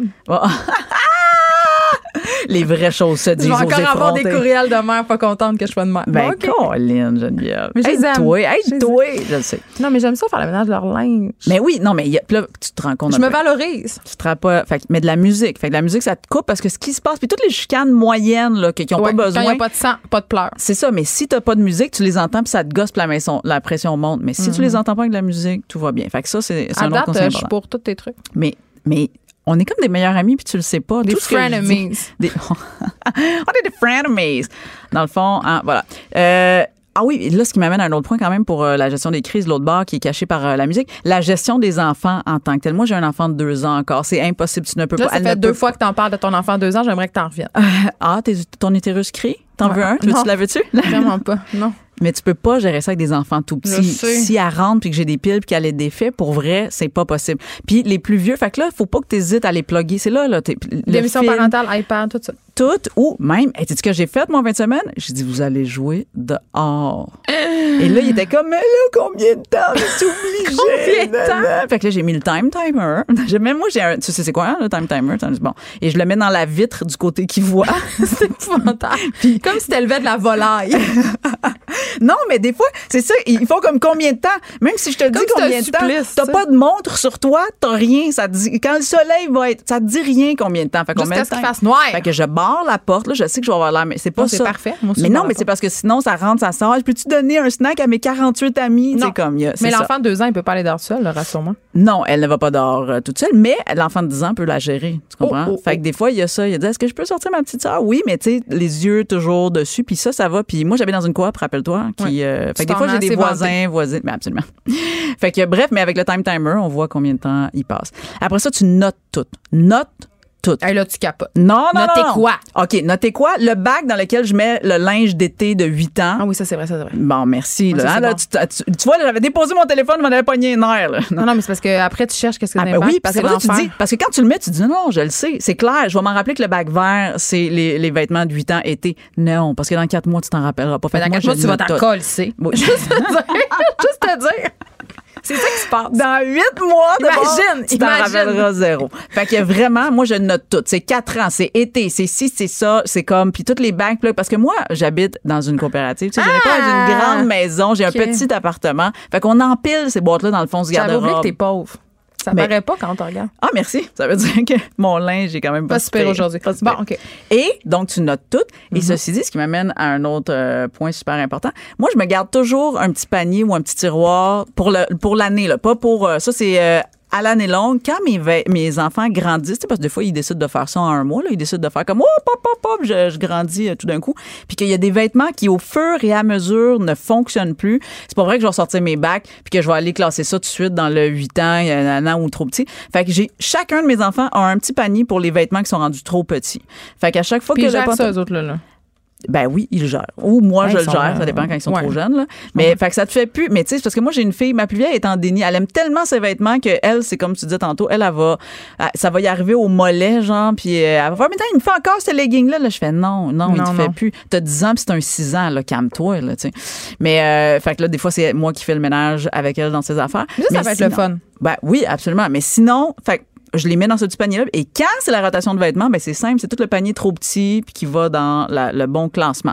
Fait que tu sais, encore une fois, tout est noté, tout est placé, tout ça. Mais il reste que je suis toujours quand même encore en déni que ça va prendre. Je me dis, ça va prendre cinq minutes. Là, tu sais, mon chum, il me fait euh, en fin de semaine d'ailleurs parce que c'est ce que j'ai fait en fin de semaine. Puis euh, puis ma mère est venue. By the way, une chance, ma mère est venue. Une chance qu'on a les mères. Ah non, j'ai pensé à toi en fin de semaine parce que tu m'as dit ça l'autre fin de semaine je d'avant. sais, elle fait le ménage de mes petits garde-robes. écoute, tout. mon Je chum sais. travaillait toute la fin de semaine, il était pas là, il partait. il- puis moi, j'avais les Gémeaux, tu sais, j'avais tout ça. Puis là, je me disais, il faut faire la rotation des vêtements. Je paniquais, j'ai fait maman. J'ai les Gémeaux et la rotation des vêtements. Hey, on a vraiment des gros problèmes, Émilie. Voilà. Sérieusement. je, je suis désolée pour tous ceux qui sont a- il y a- offensés. Il y a des famines, il y a des guerres, euh, c'est des élections. Je le sais. mais les Gémeaux et la rotation des vêtements. OK, poursuis. Il y avait tout Sois ça. bien ben, à l'aise Non, mais ma mère est venue m'aider, je la salue pour vrai parce que aime. Elle a fait, elle fait, puis elle a plié les vêtements. OK, ça, ça Ah là, ça, ça me fait chier. Là, ils, plient ça tellement bien. Je comprends pas. Comment ils font? Je sais pas. On dirait un service de nettoyage. Vraiment? Je comprends pas. Va falloir qu'elle me le dise, qu'elle nous l'explique. Je sais pas. Est-ce que c'est, est-ce que quand tu viens au monde boomer, c'est ça qui arrivait? Mais Tu je pense que oui, parce que moi, je pensais, quand j'avais accouché ma première fille, Oui. je pensais qu'en expulsant le placenta, me viendrait la séance du recontour. Zéro, hein? Non, Non. c'est ça. Fait que bref, c'est pas venu. Mais donc, ma mère, elle a tout appelé mes linges à vaisselle. Je sais- Ben, moi, les repasse. On fait un concours de. Ben, On devrait inviter nos mères la oui, c'est ça. Ouais. Mais moi, les bleach, moi, les coups. Elle les tricote. fois. Allez, fabrique! Ah, c'est ça qui arrive. Ma mère plus haute que la tienne. Ah. Mais bref, ceci dit, j'aurais pas survécu ma fin de semaine et je suis partie un samedi après-midi en disant à ma mère, ça sera pas très long, je vais juste faire la rotation des vêtements. puis à mané à 7 heures, ma mère est venue me voir, puis elle fait, tu vas-tu pas avec nous autres? mais tu sais, j'ai, puis là, ça s'est fini. Puis quand ça s'est fini, je fais, waouh, mais une chance que ma mère était là pour gérer et les enfants que moi, j'aurais laissé dehors. Tu comprends? Time timer, Le timer était pas fini? Était pas fini. Mais oui, il était fini. Puis elle a fait le souper, puis tout ça, fait que ça m'a comme.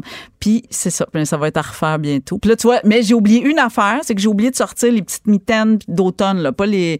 Puis Mais moi, non, sont- les entre-deux, là. C'est ça, les entre-deux. Fait que là, j'ai dit à mon chum, dis ce Les soir. petits gants magiques qui font gricher des dents, là. Ben, mon chum m'a dit qu'il faisait chaud pour le reste de la semaine. Fait que, euh, il a dit en fin de semaine, on fait ça. Fait qu'en fin de semaine, on va sortir le Ben, je vais pas de- contredire ton. En fait, semaine, il faut faire beau, mais ça aurait l'air que dans la grande région métropolitaine de Montréal, il va, pleu- il va pleuvoir. Fait que là, en plus, euh, la- c'est bottes de pluie par de, bottes de pluie, Ah, manteau les de bottes pluie. de Il y a beaucoup trop d'affaires. Un parapluie. Moi, combien de fois j'ai euh, l'hiver, pour vrai, je sors beaucoup moins que mes enfants parce que je, je trouve ça trop décourageant. Ah non, mais de toutes les habiller, puis de ça. tout. Mais oui. je- Non, mais il, s- il savait pas de Là, ça. mon fils a 4 ans. Oui, mais là, c'est ça. Là, il a atteint ce stade béni de l'existence. Là, ils sont pas mal tous oui. auto-nettoyants. Oui. Et euh, auto-habillants. Fait Oui. que ça m'enlève une épine du pied, je te dirais. Moi, j'ai pas fait ça, la rotation euh, des vêtements. Ça sera vraiment. Ben, tu noteras en fin de semaine. Oui. excuse-moi, en fin de semaine, j'ai un vaste programme. OK? Je Ah juste te dire mon programme. T'as-tu des gémeaux? Non. Non, heureusement, j'ai plus de gémeaux.